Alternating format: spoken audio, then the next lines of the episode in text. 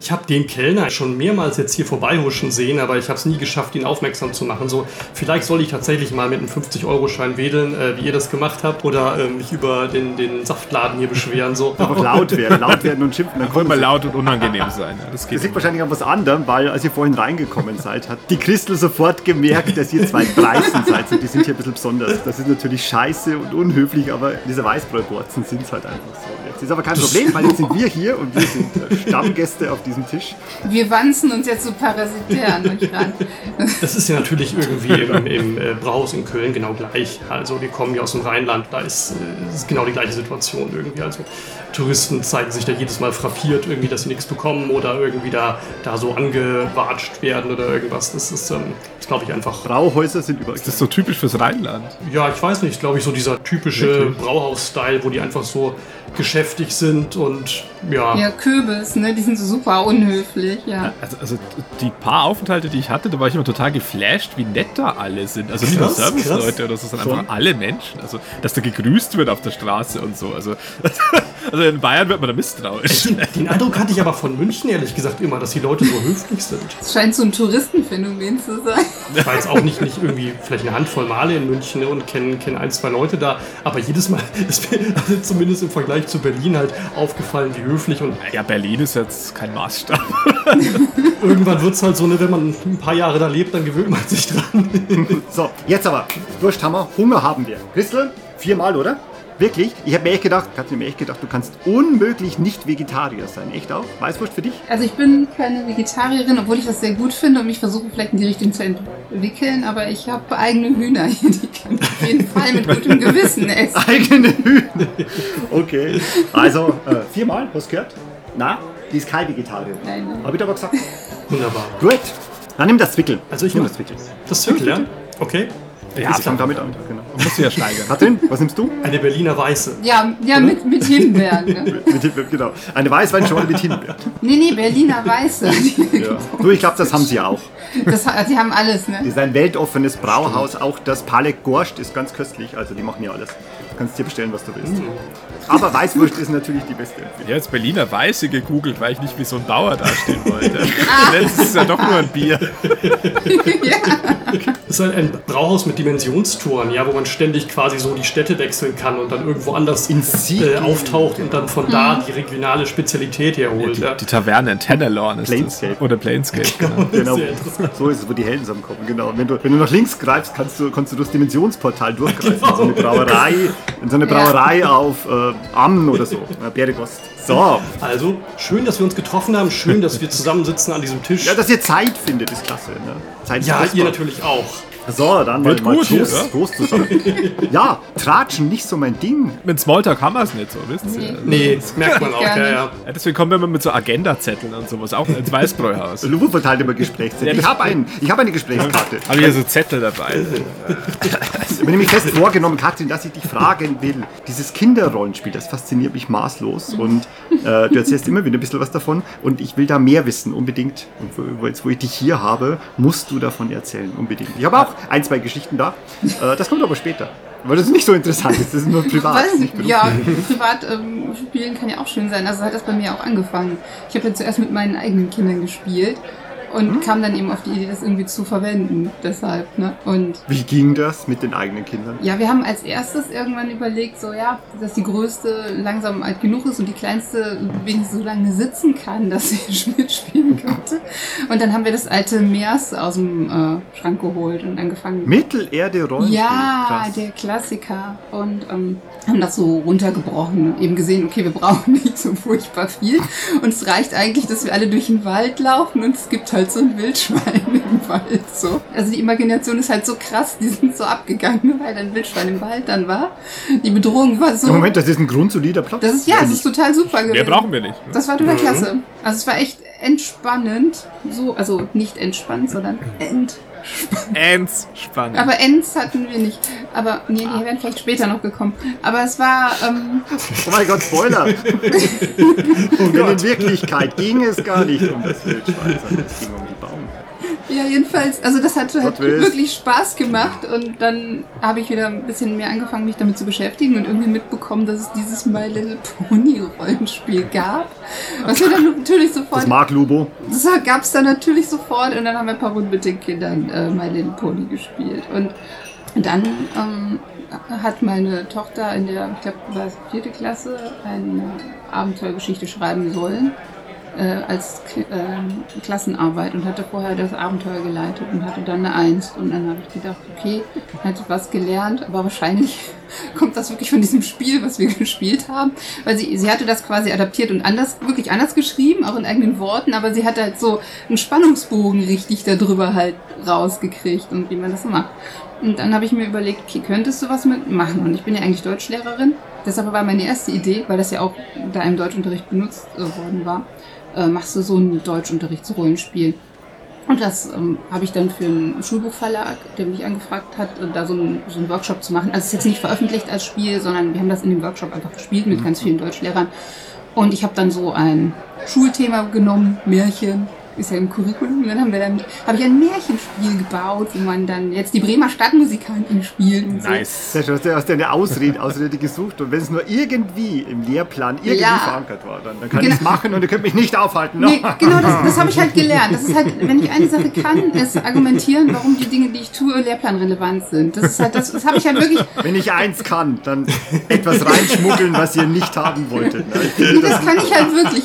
Und ähm, ich habe das halt so runterargumentiert und dann habe ich das durchgezogen. Und dann ähm, kam es aber so, dass ich ähm, eine Freundin habe, die ähm, Ergotherapeutin ist. Also die machen ja so, Ergotherapie ist so eine Therapie für ähm, alles Mögliche eigentlich, was einem quasi gegen alles, was einem so den Alltag erschwert.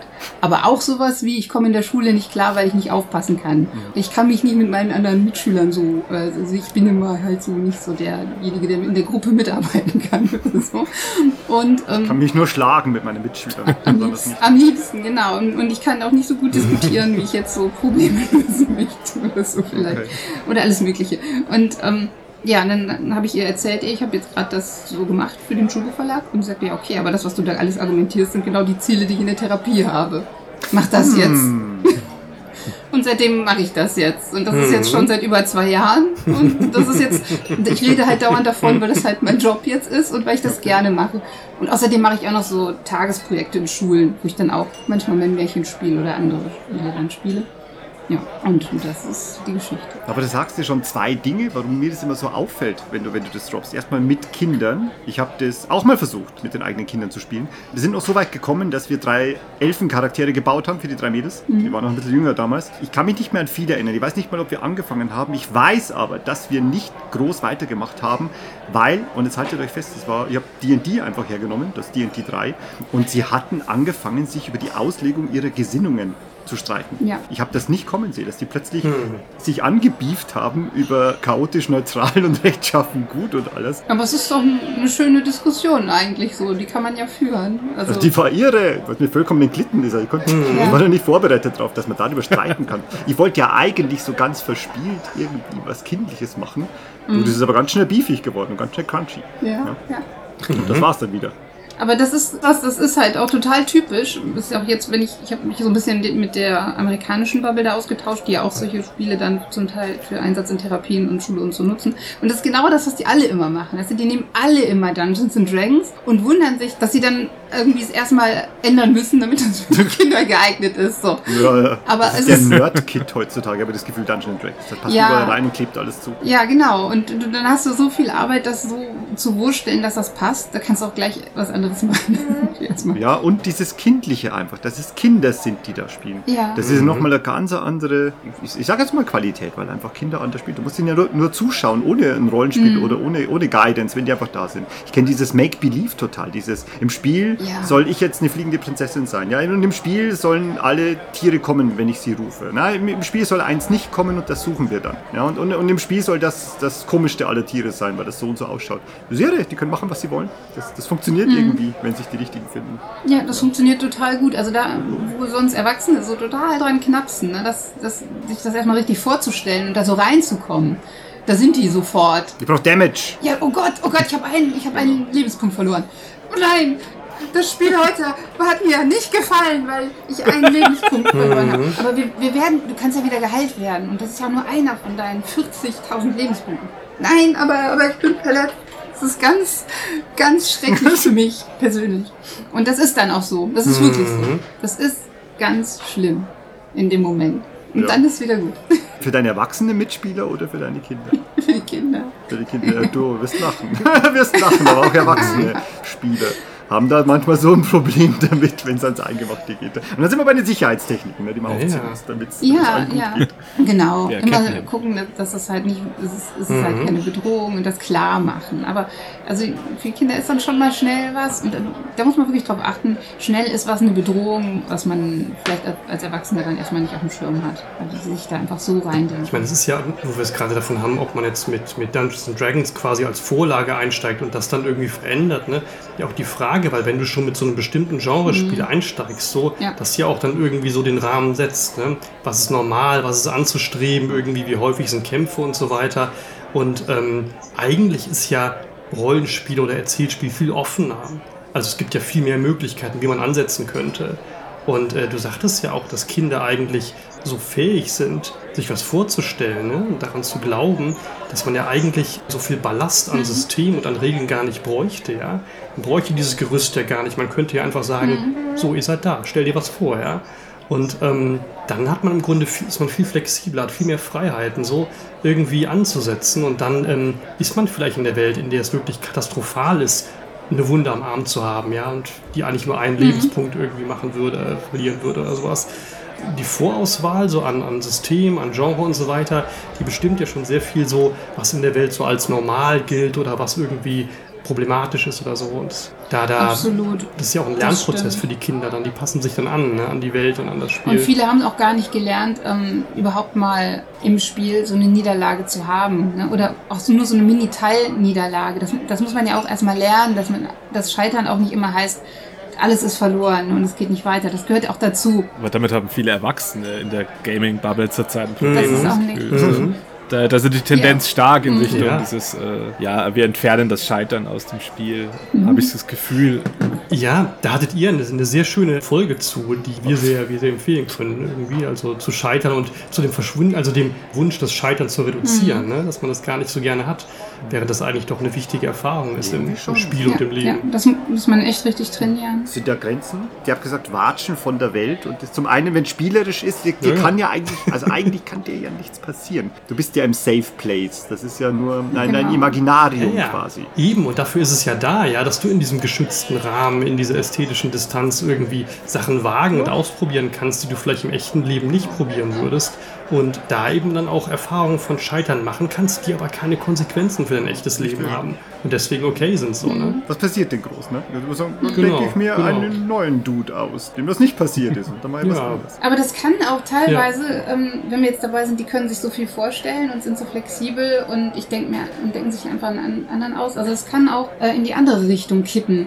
Wenn du jetzt gerade mit älteren Kindern dann schon spielst, die schon äh, Erfahrung mit So Computerspielen 40-jährigen Kindern. ja, nee, wenn die dann so mit Computerspielen ziemlich viel Erfahrung haben, dann ist es nämlich ganz schnell, vor allem wenn du so mit Dungeons and Dragons anfängst, dann spielen die das wie ein Computerspiel. Und dann gehen die auch mit den NSCs so um wie mit einem Computerspiel. Und die werden halt alle sofort gemetzelt. Weil das macht man so. Man lootet die halt. Das müssen die auch erstmal verstehen. Legen, looten. Ja. Also, dass es halt Ja. nicht immer äh, der maximale Erfolg dann ist. Also das müssen manche dann auch erst lernen, weil die dann diese Art von Geschichten auch einfach nicht kennen, wenn man das dann spielt. Das ist ganz häufig so. Das ist es ja. Die Vorprägung macht ganz viel aus, ne? Richtig. Und man vertraut es. Und das, ähm, glaube ich, ist bei Erwachsenen genauso, wenn die irgendwie zwischen Genres von Spielen wechseln. So. Also wer von D&D kommt, der hat vielleicht Probleme irgendwie so tief die schwere See zu spielen, ja, oder jeweils was wir- wirklich deutlich realistischer ist und äh, ganz stark irgendwie auf historischen Gegebenheiten beruht. Ja, so. generell diese Rollenspielvorprägung, die macht jetzt schon ganz viel aus. Also auch bei Erwachsenen, weil also ich weiß nicht, in welchem Alter ihr angefangen habt, ihr habt es bestimmt mal erzählt. Ich habe es gar nicht mehr parat, aber äh, keine Ahnung. Auch so mit 12, 13, ne? Ja, Ja, so ich dieses auch. klassische Alter, in Ja, dem man zwölf, so, anfängt. ja. Und das erste System und der erste äh, Spielleiter, glaube ich, der man so längere Zeit hat, welchen Stil der pflegt, ich glaube, das prägt Mhm. einen ganz lange, weil es, es dauert ja oft auch ganz lange äh, oder setzt vielleicht auch nie ein, dass man sich mal ein bisschen reflektiert äh, Gedanken über sein eigenes Rollenspiel macht und so. Äh, ja, ja, also Ja. Ga, ganz unböswillig gerade, aber, aber Ja, ja. Ist ja oft Das so, dass stimmt. das einfach so hingenommen wird. Ja? Genau, so ist es halt. Man hält das so für normal, ne? wie man es so, wie so lernt, womit man aufwächst. Ja. So, wir, wir merken das ja jetzt auch schon in der Rollenspiel-Bubble, meinetwegen, dass Leute, die ein Stück jünger sind als wir und die irgendwie mit Livestreams und Actual Plays auf Twitch und YouTube und so aufgewachsen sind, die gehen da ganz anders ran. Die sind halt geprägt von diesen Vorbildern, die sie sehen so, und versuchen die nachzuahmen. Und äh, die machen auch ihre eigenen, wenn die podcasten, irgendwie ihre Livestreams dann so mit Kommentarfunktionen und so weiter. Das sind Ideen, auf die wir gar nicht gekommen sind, weil wir sowas nie gesehen haben und das gar nicht anstreben irgendwie. Ja, wir hatten ja nichts. Wir hatten, nicht. Und wir äh, hatten nur ein, ein Solo-Abenteuer, was dann durch die ganze Gruppe ging. Ja, das wir immer wieder gespielt haben. da ist man ganz anders sozialisiert und das äh, prägt schon, ja. Alle haben Silvana befreit. Ja. Ich habe auch gemerkt, dass wir so manche Namen immer so komplett falsch ausgesprochen haben, weil wir die halt nie irgendwie original gehört haben. Dann immer so, Den Avestreo. Wer ist dieser Avestreo? ja, Abistreo, genau das habe ich auch gedacht. Wer, wer ist Das habe ich von dir gehört, genau. Wer ist dieser Aves- Avestreo? genau. Ich verstehe das nicht. Abistreu? Okay. Ja, nicht schlecht. Aber das ist doch eigentlich zauberhaft, wenn man, also das klingt total bescheuert, aber wenn man da so unaufgeklärt reinstolpert, da hat man Schätze und Perlen im Kopf. Äh, Und in der Erinnerung, die kann einem einfach keiner nehmen. Und die hast du halt einfach nicht, wenn du vorportioniert reingeleitet wirst. Ich finde das auch belastend zum Teil, so viel vor, äh, ja, vorgesehen zu haben, quasi, wie es zu, zu laufen hat oder so nach deiner Vorstellung dann. Weiß ich nicht. Äh, das wird mich dann, also jetzt Ende 30 wird's, hätte ich so das Gefühl, ja, das, das schränkt mich jetzt schon wieder ein, meiner eigenen Denke oder sowas. Weil ich so, so einen Rahmen mir selber setze. Ja. Und keine Ahnung, wie es dann mit 12 ist oder so. Da ist man wahrscheinlich ganz froh drum. Ich glaube, mit zwölf oder so hätte, ich, hätte es mir geholfen, wahrscheinlich mehr verschiedene Beispiele zu sehen, damit ich mir das so ein bisschen so einen eigenen Stil besser aussuchen kann. Weil, also damals, wie wir gespielt haben, ich weiß nicht, wie es bei euch war, es war ja ne, damals noch in der Zeit der Maske und so, also die haben wir nicht wirklich getragen, aber die, so, die hat noch nachgestrahlt, wisst ihr, so ein bisschen so den Schatten noch geworfen, ja. DSA-Spieler der Maske, ja. Der Da Meister. war halt noch dieses Machtgefälle, ja. Ihr seht mich nicht, aber ich bin da. Immer. Der Meister sitzt hinter seinem Schirm mit der Maske, ja. Wir haben nie so gespielt, Würfel ja. immer Das verdeckt. Einzige, was über dem Meister stand, Ja, ja. war halt so die Schrift, ne? Das Regelwerk. Ja, die Eltern. Ja, die auch, Die ja. Eltern standen beim Meister. Die konnten jederzeit kommen und sagen, aus, jetzt genau, ja. Das ist mir einmal passiert. Ja, ihr kriegt keine Chips mehr. Frestalien werden eingesammelt, Spezi wird weggeschüttet. Saugt jetzt erstmal. Das ist aber tatsächlich ein Thema, über das wir öfters schon mal gesprochen haben, Katrin. Ähm, diese Tatsache, dass man unbefangener war, ne? Oder unbefangener ist, wenn man halt nicht so viel kennt. Also nicht so viel von der Weltbeschreibung oder vom, vom, von Regelwerk und so weiter. Und halt auch Sachen macht, die vielleicht nicht konform sind mit der offiziellen Weltbeschreibung, aber eben halt sau Spaß machen und einfach äh, richtig geil abgehen in der Gruppe, Das die auch ein stimmt. Gefühl von Selbstwirksamkeit vermitteln. Ne? Und wo man manchmal jetzt schon, wenn man sich besser auskennt und Regionalbände studiert und so weiter, dann fast schon so, sich so ein bisschen eingeengt fühlt und die Welt zu dicht beschrieben findet. Hier und da mal so, teilweise sind die auch schön geschrieben so und teilweise kann man da einfach schön schmökern. Man so. konnte ja eh macht nicht ihr das? verreisen Le- zuletzt. Lest ihr Regionalbände? Ja, also jetzt Beispiel bei DSA war es tatsächlich so. Äh, Wir waren, da, wir waren ja eine längere Zeit raus. Wir haben längere Zeit während des Studiums also gar nicht gespielt. So. Ja, stimmt. Als wir jetzt vor ein paar Jahren wieder eingestiegen sind, wollte ich mich erstmal wieder neu orientieren und habe mir halt dann DSA 5 gekauft und äh, musste erstmal wieder auf das, auf das aktuelle Level kommen, so was die Regeln, aber auch was die Weltbeschreibung angeht. Und habe dann mal den, den aventurischen Almanach gelesen, den ich tatsächlich wunderschön gestaltet finde. So. Dann ähm, liest man das so und genießt das auch und besucht quasi alte Orte wieder, die man, die man äh, 15 Jahre nicht gesehen hat. So. Aber Die alle kaputt sind. kaputt sind das natürlich, ja, ja. Da siehst du noch, was dein alter Charakter so eingeritzt hat und so eine Mauer als er damals da gewesen ist. Aber man, man merkt eben auch, die Welt ist wirklich verdammt äh, dicht beschrieben und es gibt wenige von diesen weißen Flecken. Und früher war für mich, was weiß ich, der hohe Norden einfach Eiswüste und da war nichts. Heute merkt man, da wohnen irgendwie die Shurachai-Orks und die Firnelfen und äh, die, ich weiß nicht was, ne, Fjalinger und so weiter. Alles voll. Der Norden Alles ist ganz voll. dicht vollgestellt so.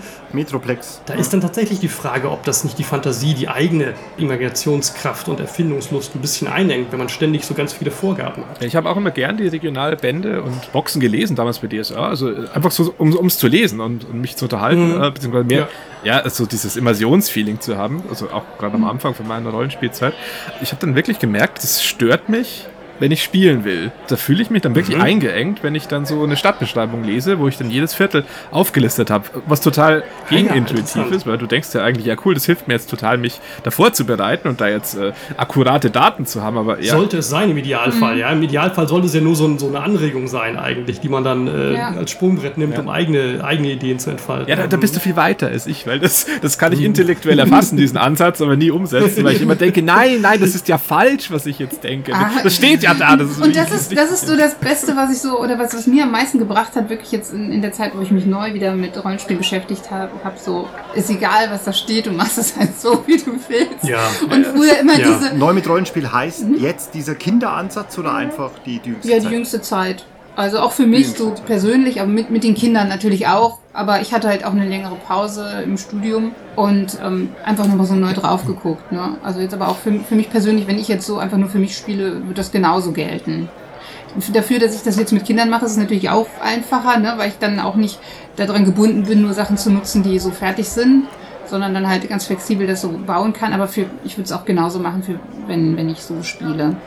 Einfach nur für mich. Also ich habe auch für mich jetzt so festgestellt, dass das, was so am, am meisten eigentlich Spaß macht zu spielen ist, und da gibt's ja auch viel von, ist so eine Welt, die so quasi, man sich so ein bisschen als Allgemeinwissen quasi erarbeitet haben kann, ne? aber nicht so viel künstliches Detail-Lore hat, sodass man sich da so, ja, intuitiv ein bisschen reinfinden kann. Und das sind teilweise so historische Settings ganz gut, aber auch sowas wie Märchenwelten aus verschiedenen Regionen finde ich auch sehr gut bespielbar. Und was ich halt, wo ich auch wieder Schwierigkeiten habe, ist, wenn eine Welt zu offen ist, wenn man zu wenig Vorgaben hat, weil dann äh, irgendwie, man muss ja schon so eine gemeinsame Idee haben, wie die aussehen kann. Und wenn das dann zerfällt, dann kann das auch frustrierend sein. Ne? Ja, voll nicht an einem Strang ziehen. Ne? Ist, was, ist was für die Session Zero, Ja. wo man Ja. da vielleicht mal ein paar Sätze fallen lassen müsste. Deswegen ist ganz, ganz luftleerer Raum, glaube ich, halt eben auch nicht so das Gelbe vom Ei, weil ungefähr so die Note, so ein Bild und vielleicht so ein paar Eckpunkte abstecken, glaube ich, das sollte schon drin sein, wenn Menschen, wenn kreative Menschen zusammenarbeiten. Ich glaube, das ist es ja. Wenn ein, ein kreativer Mensch, der vielleicht Spiel leitet und, und andere einfach dahin führt, wo sie,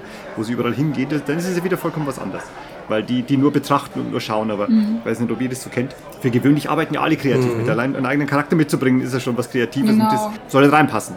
Du kannst dich nicht mit äh, Darth Vader beim Wing Commander anmelden. das geht halt absolut, nicht. Das ja. passt da nicht rein, auch wenn es schön wird. Dann geht's auseinander. Ich glaube, am, am, am wichtigsten ist wirklich, sich so, so ein bisschen über das Genre, über das Grundgefühl, über die Stimmung, über die Atmosphäre klar zu werden. So was für eine Art von Spiel will man haben, ne? welchen Grad von Realismus und so weiter.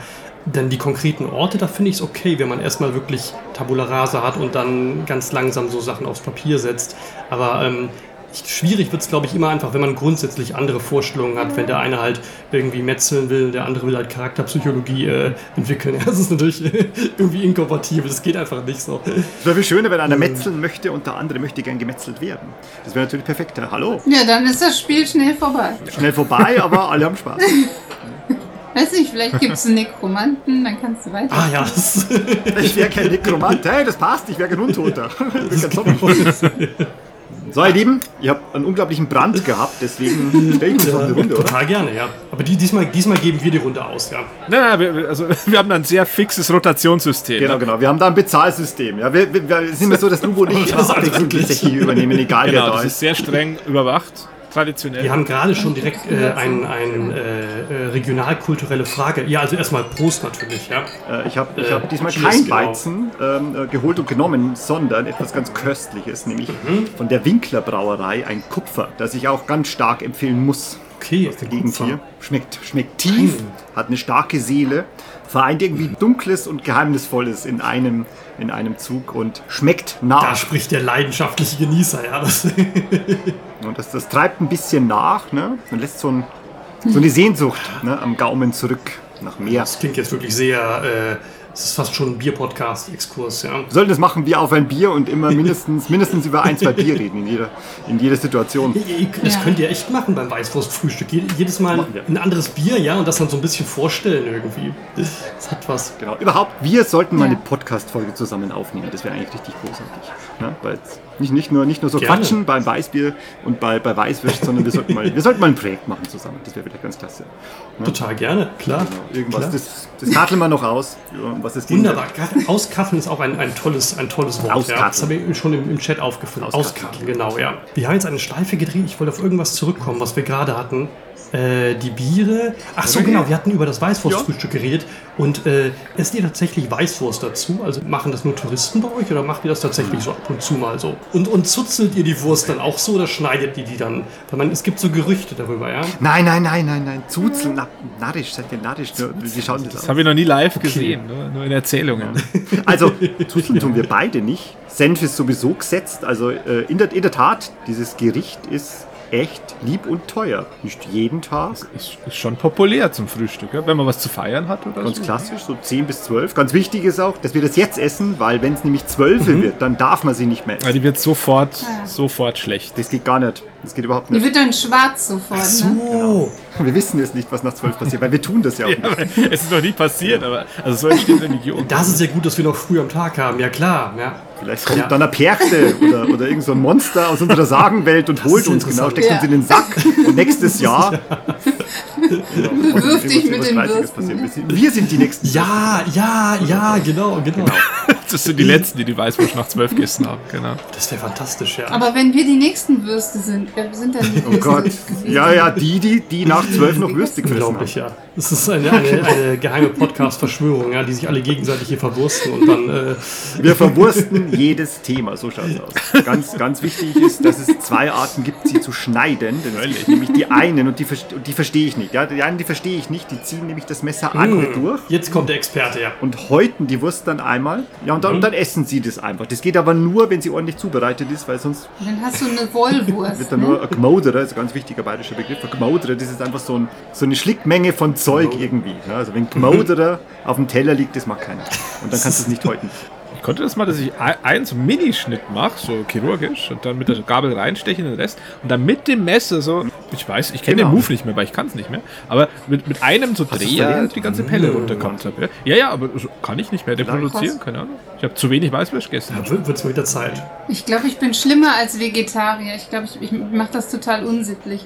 Ich, entweder, entweder ich zuzel die oder ich esse einfach den damit. Katrin, tu das nicht. Du Okay, bist das Monster Das macht hier, ja? keiner. Das wahre Ungeheuer. was ist los mit dir? Patrick, das macht auch im Rheinland niemand. Und die Preußen schon gar nicht. Da- Das machen Menschen nicht. Sonst kommen andere Monster noch vor zwölf. Genau, genau. Zurück zu den Kindern, zurück zum Kinderrollenspiel. Wir haben tatsächlich letztes Jahr mal so, äh, so irgendwas Improvisiertes angefangen, ja. Also mit den, mit den Worten, der Blitz schlägt ins Dach ein, haben wir angefangen. Oh, wie geil. Und du wusstest nicht, Katrin wusste nicht, wer sie war, was für ein Charakter. Und damit fing es an. Und dann begann, dann, dann wurde quasi von diesem Blitz ausgehend aus. Nee, du wusstest nicht. wer Mein warst, Gott, oder? wir wussten alle nicht, wer Ja, wir wir haben waren. sogar zwischendurch Spielleitung gewechselt, ne?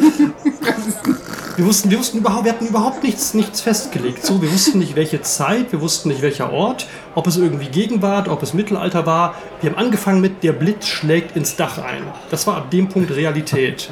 Und dann ging es los. Das hat geklappt, ja. Was, was machst du, ja? Du, du wusstest zu dem Zeitpunkt nicht, wer du bist, was für ein Charakter. Auch nicht, ob, ob Mensch, ob, ob In welcher Zeit, in welcher Welt? Fabelwesen, ja, in welcher Zeit so.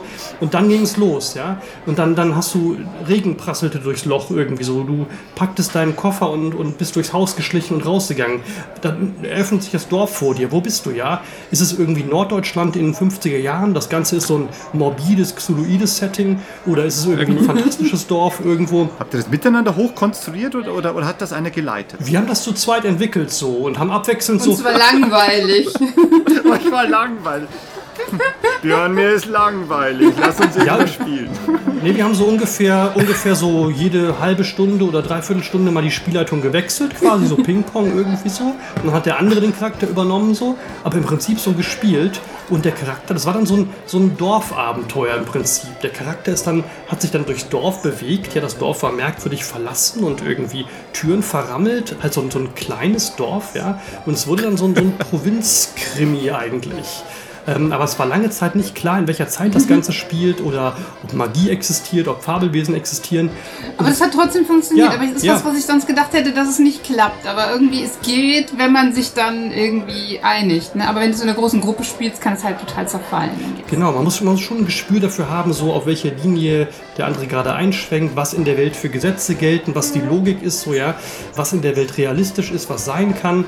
Und wenn der eine jetzt sagt, da steht irgendwie ein rostiges Auto am Straßenrand, so, dann ist ungefähr klar, in welcher Zeit, in welcher Epoche, in welchem Rahmen so, welche Gesetze da gelten. Wenn er sagt, da steht ein Pferdekarren irgendwie so und da liegt irgendwie ein schartiges Schwert oder so, ist was anderes. Ne? Und ähm, so droppt man halt so Details und daraus entwickelt sich dann irgendwie so ein Zusammenhang. Wenn man dann die, die Fäden aufnimmt, die der andere irgendwie äh, sorgsam ausstreut, dann entwickelt sich halt so ein relativ konsistentes Weltgefüge. Und ähm, deswegen, also wir kommen eigentlich immer mehr dahin, dass man Regeln immer weiter vernachlässigen kann sozusagen und immer mehr einfach sich auf die Imagination verlässt und darauf, dass man halt so ein konsistentes Setting schaffen kann, wenn man aufeinander hört und sich die Bälle zuspielt. So. Und wenn du kein Powergamer bist Ja, und immer genau. gewinnen willst und gelernt hast zu verlieren, dann geht Genau. das. Da finden unendlich viele Sachen statt. Also das ist was sehr, also in Anführungszeichen sinnliches, weil du musst ja immer dieses spüren, ohne es zu benennen, einfach zu merken, gehe ich, gehe ich zu weit weg von dem Gemeinsamen, Mhm. aber ohne zu sagen, was das Gemeinsame ist. Was mir dran gefällt, Ja. jetzt unabhängig von der, von der Erfahrung, dass man es so macht, ist einfach, da steckt ja auch ganz viel Fingerübung drin. Das ist ja, das ist ja auch ein super Training generell für das, was wir machen. Das klingt jetzt komisch, weil Training hat Ja. was von Sport, von Leistungssport, aber ja, ohne Mist, dieses, also ich denke, Mhm. gerade seit wir das Podcasten angefangen haben, denke ich mir, das ist ja eine höchst disziplinäre Hobbygeschichte, die man da macht. Da spielen ja so viele Dinge eine Rolle und du musst ja, Mhm. also du musst gar nichts. Wenn man sagt, wir spielen Tabletop-Rollenspiel mit, mit äh, Reinheiten, Mhm. 10 vor, 3 nach rechts und Cone Damage, dann ist das alles wurscht, dann ist ja ein Boardgame. Aber wenn man in das Erzählerische, ins Immersive, ins, ins, ins Storytelling reinkommt, dann musst du ja wirklich echt viel beherrschen und das ist ja eine Wahnsinnsübung. Also das ist ja Wahnsinnssache, äh, was ihr da beschreibt, dass man ohne es zu benennen, ohne das abzustecken, sich so aneinander so ein bisschen wie hochschiebt. Ne? Wie wenn, man, wie wenn beide sitzen und man schiebt sich so hoch. Da Mm, darf ja genau, keiner zu genau. viel und zu Genau. wenig, weil sonst stürzt man um. Und dass man sich dann so hochbaut. Aber ihr kennt euch ja auch schon lange, oder? Also ihr, ihr Ja, es ist seid so ja einander vertraut. Ja, ja, Ja, schon. auf jeden Fall. Also das, ähm, man, muss, man muss auf jeden Fall schon irgendwie aufeinander eingegroovt sein, so ein bisschen wissen, wie der andere tickt und in welche Richtung das dann so geht. Es war vielleicht auch ein bisschen so eine, so eine Reaktion auf dieses zu überfrachtet sein von zu vielen Regionalbänden und Spielhilfen und so weiter. Ich glaube, wir haben vorher irgendwann auch mal DSA längere Kampfrunden ja, und und der Wunsch, sich davon abzusetzen irgendwie und zu sagen, es geht doch auch ohne. Warum tun wir Was ist eigentlich der Kern des Ganzen? Das Ganze so runter, runterbrechen. Ne? Also verblüffenderweise funktioniert es halt mit gar nichts eigentlich. Also im, im elementarsten Sinn brauchst du halt noch nicht mal einen Stift und Würfel und Charakterbogen. So. Das wären halt die, die, die absoluten Basics. So. Aber selbst die braucht man eigentlich nicht mehr, wenn man wirklich ganz konsequent äh, und radikal spielt und nur erzählt. So. Aber das wäre dann sozusagen das Erste, was dazu käme. Aber unendlich viel, viel Zeug und Merch und so brauchen wir halt auch so nicht in unseren Runden. Also wir haben tendenziell immer eher reduziert gespielt. So. Trotzdem ist der Schrank halt voll, weil es halt geil so. Aber eigentlich braucht man das nicht. Ich habe ge ich hab gehört, Katrin, du hast einen unendlich riesigen Schrank voller Bücher zu Hause. Das konterkariert das jetzt nicht. Ja, ja, genau. Ja. Aber nee, ist voll, vollkommen klar. Aber das kannst du halt wirklich nicht mit jedem machen. Weil so finden sich, das ist wieder so eine Spielertypensache. Ja, Du- total. Du könntest andere jagen damit. Die würden sagen, was, was tun wir hier? Also ich verstehe gar nicht, was ihr von mir wollt. Ich verstehe gar nicht, was, was ich jetzt machen soll. Mhm. und, und wa- warum sitzen wir überhaupt hier? Das ist der langweiligste Abend meines Lebens gewesen. Das ist halt wirklich Ja, ja. unterschiedlich. Ne? Was will man? Das mu- muss man am Anfang irgendwie wissen. Ne? Und wir haben irgendwie festgestellt, dass vieles äh, für uns, was so normale Regelsysteme sind, eher so Krücken sind, ne? die man halt brauchen kann. Und bei den Kindern merke ich ja auch, wie viel das dann auch bringt, dass die die Sachen haben. Dass die unter versch- hier verschiedene Werte haben, damit die überhaupt wissen, was kann ich überhaupt machen so. Weil die gar nicht darauf kommen von alleine. Ne? Ja, und dieser, dieser Zufallsmechanismus einfach, damit es auch im Scheitern passieren kann. Wenn du nicht selber dafür bereit bist zu sagen, okay, jetzt wäre es vielleicht dramaturgisch ganz cool, wenn ich es nicht schaffe. So. Ähm, dann brauchst du das halt einfach, damit auch überhaupt was zustande kommt. Sonst äh, irgendwann braucht man es vielleicht auch nicht mehr so. Ja, ich finde auch so bei so Impro-Sachen, äh, gerade wenn mehrere da so, ähm, jetzt habe ich, jetzt hab ich den Begriff vergessen, Mhm. aber wenn da so gleichberechtigt erzählt wird, der Player Empowerment, glaube ich, was, was ich suche, was das für, zum Teil für, für eine explosive Wirkung haben kann, wie sich das gegenseitig dann so hochschaukelt. Also auch in so Bahnen, Mhm. die du halt, halt als- als erzählender Spielleiter überhaupt nicht irgendwie auf dem Schirm hättest oder so. Und Oh ja. Ich, ich Oh habe ja. mal von einem Kollegen, ja, äh, der äh, selber wenig Rollenspiel Mhm. gemacht hat, aber er hat irgendwie einmal gespielt oder so. Und dann dachte ich so, ja, oh Gott, don't tell me about your character. Ist ja so, so ein Ding, keine Ahnung, äh, erzähl mir jetzt nicht deine eine Rollenspielgeschichte. Aber er hat sie mir erzählt und die war super, weil ich, ich habe irgendwie gedacht, jetzt kommt so, ja, wir haben DSA gespielt und dann äh, drei Räuber verdroschen und die Prinzessin geholt. Aber er hat dann so, nee, wir sind, der Spieler hat dann einfach gesagt, okay, ihr braucht keine Character Sheets, ihr seid jetzt in einem Raumschiff und durch die Tür kommen, also es gibt Alarm und durch die Tür kommen äh, und zeigt auf einen und sagt jetzt irgendwas, das durch die Tür kommt. Und dann da hat er einfach panisch gerufen, Elefanten! Und dann sind halt Elefanten-Aliens Ja, durch genau. die Tür gekommen und haben sie geentert und so. Und das ging halt anscheinend den ganzen Abend so. Das hat mich so Ja, krass genau, geflasht, genau. weil das so fernab meiner Vorstellung noch war. Und da habe ich mich ganz schön ähm, ja, in Demut geübt und gesagt, Geil, ja, erzähl mir geil. mehr, schreib mal mit. Also es ist halt echt nicht schlecht. Das ist auch ähnlich wie mit das mit, was ich mit den Würfeln gemacht habe dann, ne? Dass es halt aus der Hand gibst. Bei denen war Ich habe mir die jetzt wirklich bestellt. Das ist total geil. Jetzt musst du gucken, welche. Es gibt ja verschiedene. Ne? Also, ähm, aber das ist halt, da, wenn die teilweise selbst noch nicht so viele Ideen haben, ne, dann hilft denen das dann mit diesen Würfeln eben. Aber das ist halt auch was. Einfach aus der Hand geben und mal einen Raum beschreiben lassen oder, oder Figuren. Das ist tatsächlich auch was, was wir in unserer normalen Rollenspielrunden machen. Also wir haben, wir haben eine langjährige Shadowrun-Runde mit Also alten du hast die. Schulfreunden und immer noch, also guten Freunden. Ich habe die genau, ja. Und wir ähm, sage, meine ich natürlich ich. Ja, genau, genau.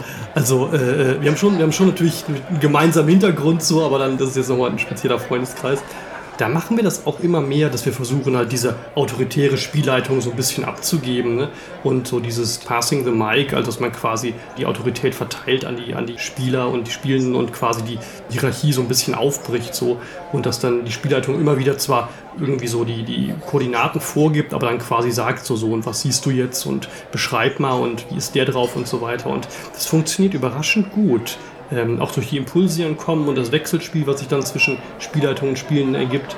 Also habe ich auch eine gute Erfahrung gemacht. Was ich mir mittlerweile angewöhnt habe, und ich glaube, ich kann das fast gar nicht mehr ablegen, dass ich, wenn ich so, so, so, in, ich selbst irgendetwas mache als Spieler, also nicht als Spielleiter, sondern selber dabei bin, so ein bisschen den Kreis um meinen Charakter erweitere und mir das selber immer so ein bisschen herbeschreibe. Weil du, du beschreibst ja, egal welche Wesenheit, nicht nur indem du du interagierst ja mit deiner Umwelt, ne? Immer, jederzeit, der Tisch, an dem du sitzt oder die Tür, Ja. durch die du durchgehst oder der Vorhang, der, der weht oder sonst etwas oder sieben Leute, die links da sitzen und aufschauen, weil du gerade des Weges kommst und das ist so eine Sache, also es mag vielleicht für einen Spielleiter äh, nervig sein, weil ich das ganz mit reinnehme, aber das sind Sachen, die spielen keine Rolle.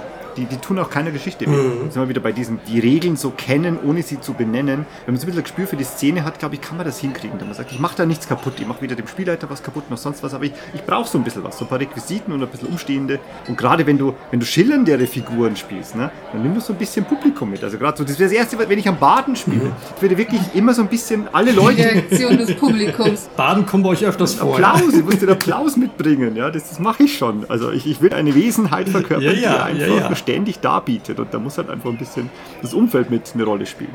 Das, das aufmerkt, aufhorcht und, und applaudiert und sonst etwas. Mhm. Wisst ihr, was ich meine? Und das muss gar nicht der Spielleiter machen, kann man selber mitbringen. Und ähm, also hoffentlich natürlich, ohne was zu stören, ohne was Absolut, kaputt zu machen. Ja, aber das macht's ja nicht. Also ich finde, das, das erweitert ja. Ja, und wenn das jetzt zufällig genau das ist, was nicht passt, dann kann er sich ja immer noch melden, glaube ich. ne?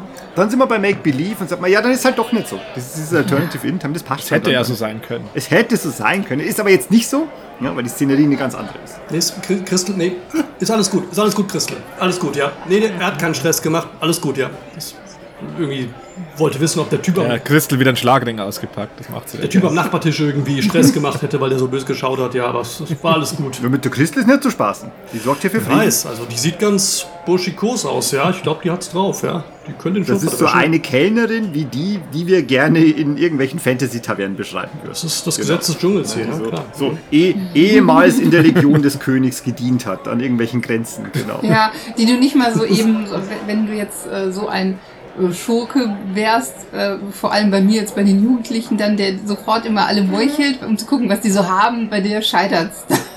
Das geht einfach nicht. Als hätte er ihren Meuchelschutz immer an, ja? aus der Legion noch. Bang, wird's dann machen. Und siehst, ah, der Schütze hat mich geschützt. Die Christel kennt sich aus mit so einem Geschmeiß. Genau. So, ihr Lieben, wollen wir, wollen wir jetzt galant irgendwie einen Themenwechsel reinbringen, weil sonst, sonst galoppiert uns die Zeit. Ähm, ich war ja sehr beeindruckt, das habt ihr irgendwo mal fallen lassen, dass ihr tatsächlich den Krampus kennt, ja? Also aus Kennen? eigener Erfahrung, aus, aus Ja. Jugenderfahrung irgendwie? Hier regional. Okay. Sehr Bei uns waren das ja echt so in der Wintergeisterfolge so Recherchen, ja, und das war halt so abstrakt. Ähm, und wir haben uns halt die Bilder angeguckt. Ich war schon ganz auf Krampus. Recht, ja? Du warst das schon oft? Ja, der kommt zu den, also bei uns zu fast allen, also der Nikolaus kommt zu fast allen Kindern bis zu einem gewissen Alter und traditionell hat der Krampus mit dabei, viele Eltern wollen es jetzt nicht mehr, aber So. Ja, bei uns war das halt Knecht Ruprecht. Dann. Ja, ja, genau, genau. war bei uns der Krampus. Genau. Okay. Das ist eigentlich faszinierend. Es trifft sich eigentlich ganz gut, dass ihr beide da seid. Für mich als Kind war diese Doublette aus, also Nikolaus und Krampus, war bei mir ein bisschen anders, weil bei mir war gar nicht der Krampus der, vor dem ich mich irgendwie am meisten gefürchtet habe. Komischerweise, weil der wird ja immer, also weiß nicht, wie das bei euch so ist, also Knecht Ruprecht, bei uns wird das, also Kette ist immer dabei und Sack ist dabei und so ein bisschen Leinenkittel und Kapuze, aber Komischerweise, der war das gar nicht, sondern bei mir war das der St. Nikolaus. Und zwar aus einem ganz markanten Grund. Ich habe mir nämlich Ah, abgefahren. Der sitzt ja am Drücker. Ja, sitzt am Drücker, weil St. Nikolaus sagt nämlich an, was hier der läuft. Parteifunktionär, nicht der Schläger. Aber das war es gar nicht, weil das Kind habe ich das natürlich gar nicht so weit gecheckt. Das ist nur so abstrus, weil eigentlich ist es also völliger Schwachsinn. Ja, er ist ja eigentlich der Gute. Ja. Aber das lag an etwas, ich glaube so in jungen Jahren war das so üblich, dass die, die St. Nikolaus-Darsteller, dass die immer so eine Halbmaske getragen haben. Also natürlich Rauschbart, weißer Rauschbart. Und dann war die obere Hälfte, so ab Nase, mit so einem Plastikgesicht versehen. Und dieses Gesicht, Oh, das ist gruselig. das ist mir jetzt aber auch neu. ja, nein, nein, nein. Also, wir, wir sind plötzlich in den 80er Jahren. In den 80er Jahren im tiefen Wald. Und während das beim Krampus aber gar nicht so war, war das beim St. Nikolaus schon. Stimmt, im bayerischen Saal seid ihr aufgewachsen. Im bayerischen Wald, tiefen bayerischen Wald, genau. Ja. Und da gab es halt so billige Masken. Und diese Masken waren so, dass sie natürlich den Bart, also über den Bart begonnen haben. Und dann hatte der St. Nikolaus so rote Bäckchen. Also Plastikgesicht Oh ja. und so eine knubbelige Nase. Ich habe mir so Schiss eingefahren. Also für mich war der St. Nikolaus viel grotesker und viel schrecklicher, Mhm. obwohl das eigentlich völlig falsch ist, weil der ist ja eigentlich der Gute. Und der andere, dieser Darkling, den der so bei sich hat, dieser, dieser Minion, der ist ja eigentlich der Mhm. Schlimme. Aber für mich war immer der Nikolaus der Schlimmere. Vielleicht, weil er auch so weil er auch was gesagt hat und der Krampus nicht. Nikolaus hat immer gesagt, was ich getan habe. Ja, er Ja. wusste alles. Er hat mich angeschaut. Der wusste alles. hat ja auch das Buch, oder hatte der bei euch auch so ein Buch? Goldenes Buch. Ja, ja, Wo ja. immer so ein DIN A4-Zettel Ja, genau. Das bei uns auch, genau. Und, und schlimm war dann auch diese Maske, dass er halt diese Maske hatte, dass du ihn also nicht gesehen hast. So. Die war so schrecklich. Und wenn ihr mich jetzt fragen würdet, was ist so eine meiner Kindheitserinnerungen, wo etwas furchtbar bizarr und grotesk war, was aber eigentlich vollkommen falsch war, weil, weil sie halt einfach nicht gestimmt hat, dann war das der St. Nikolaus-Darsteller mit seiner scheiß Plastikmaske, die mir einfach unendlich viel unheimlicher war Das ist ja interessant. als der Sack Krampus, der nie Das was ist ja gemacht hat. wirklich untypisch, ja, ja. Genau, völlig falsch. Kennt ihr sowas? Aus eurer Kindheit? Wo ihr einfach vollkommen daneben gelegen seid und etwas, was überhaupt nicht gruselig oder monströs war oder grotesk war, euch dann trotzdem irgendwie Schiss eingefahren hat? Also ich kann das mit dem Nikolaus durchaus nachvollziehen. Ich hatte das früher auch ein bisschen. Es gab dann ja auch so Veranstaltungen, wo man als Kind manchmal hingenommen mit wurde von Eltern. Und ähm, damals war also mein, mein Vater in Köln so einer Studentenverbindung, auch in den 80ern. Und da haben dann die Studenten für quasi die Leute da irgendwie so, ähm, so ein Weihnachtsspiel gemacht. Und da konnten also ältere Mitglieder dieser Studentenvereinigung quasi ihre Kinder mitbringen. Und einer der jüngeren Studenten hat dann halt den Nikolaus verkörpert und dann eben auch aus so einem großen Buch mit diesem großen DIN A4-Zettel das vorgelesen, was die Eltern ihm vorher über das Kind erzählt haben. Dieses Und schreckliche, schreckliche Buch. dann bekam das Kind halt irgendwie eine, eine Tüte ne, mit Süßigkeiten. Ich weiß auch, dass mir der Nikolaus damals in diesem Studentenwohnheim irgendwie, in diesem dunklen, holzgetäfelten Gebäude irgendwie so schon so ein bisschen unheimlich vorkam. Obwohl das irgendwie ein 25-jähriger Bengel war, ja, ein Student irgendwie so mit langem Bart angeklebt. Aber das, ähm, da hatte ich auch Respekt vor. Ja, voll, als Kind ist doch alles groß. Ist doch alles Ja, groß und fremd und riesig. Was ist Genau, das? genau. Du kannst auch die, den, das Alter überhaupt nicht einschätzen. Der ist einfach alt. Ja, ja, ist ein Ja. alter, großer Mann. So. Ein Erwachsener. Ein alter, großer Mann, genau. So schaut's aus. Er ist 25. Bei uns gab es diesen, diesen Gegensatz nicht so krass. Es gab den Knecht Ruprecht, aber der spielte nicht so eine Rolle, der war nicht so prominent, oft auch gar nicht dabei. Und er hatte auch nicht so krass dämonische Züge, glaube ich, wie der Krampus meist in Bayern. Das ist, glaube ich, generell in Bayern oder in, in, in Süddeutschland vielleicht noch ein bisschen stärker, einfach diese dämonischen Züge, so auch bei den Perchten und so weiter. Das, ähm, Das gibt es im Rheinland nicht so stark. Kaum ein Mensch, Ja. das war kaum ein Mensch, der dort nie was gesagt hat, nie eine Sprechrolle, der, der krampust halt einfach so rum. Ja, genau. Also wir, wir fanden diese, auch diese Perchtenläufe schon wirklich abgefahren, wirklich dämonisch so. Aber sowas gefällt euch, oder? Jetzt, im Erwachsenenalter. Total, total. Also Ich habe noch nie einen wirklich gesehen. Also ich war da noch nie. Wir fanden das eben so bizarr, dass es wirklich noch so zelebriert wird und so lebendig ist so und auch wirklich wie, wie wuchtig und wie äh, rustikal das dann noch gemacht wird, ja. Äh, Gerade auf den, auf den Dörfern. Das ist, ähm, also es, es wird im, im Rheinland auch viel Brauchtum noch zelebriert, aber ähm, jetzt gerade Karneval meinetwegen Ja, das ist ja ganz anders. irgendwie. äh, oder Weihnachten, die Traditionen, die sind dann halt eher fröhlicher oder nicht so urwüchsig so. Ja, aber das ist äh, zumindest bei mir jetzt so im Raum Niederbayern, wo ich äh, sitze, da ist das gar nicht so traditionell verankert. Also da sprießen Okay. jetzt überall die Pärchengruppen und sowas schon aus dem Boden.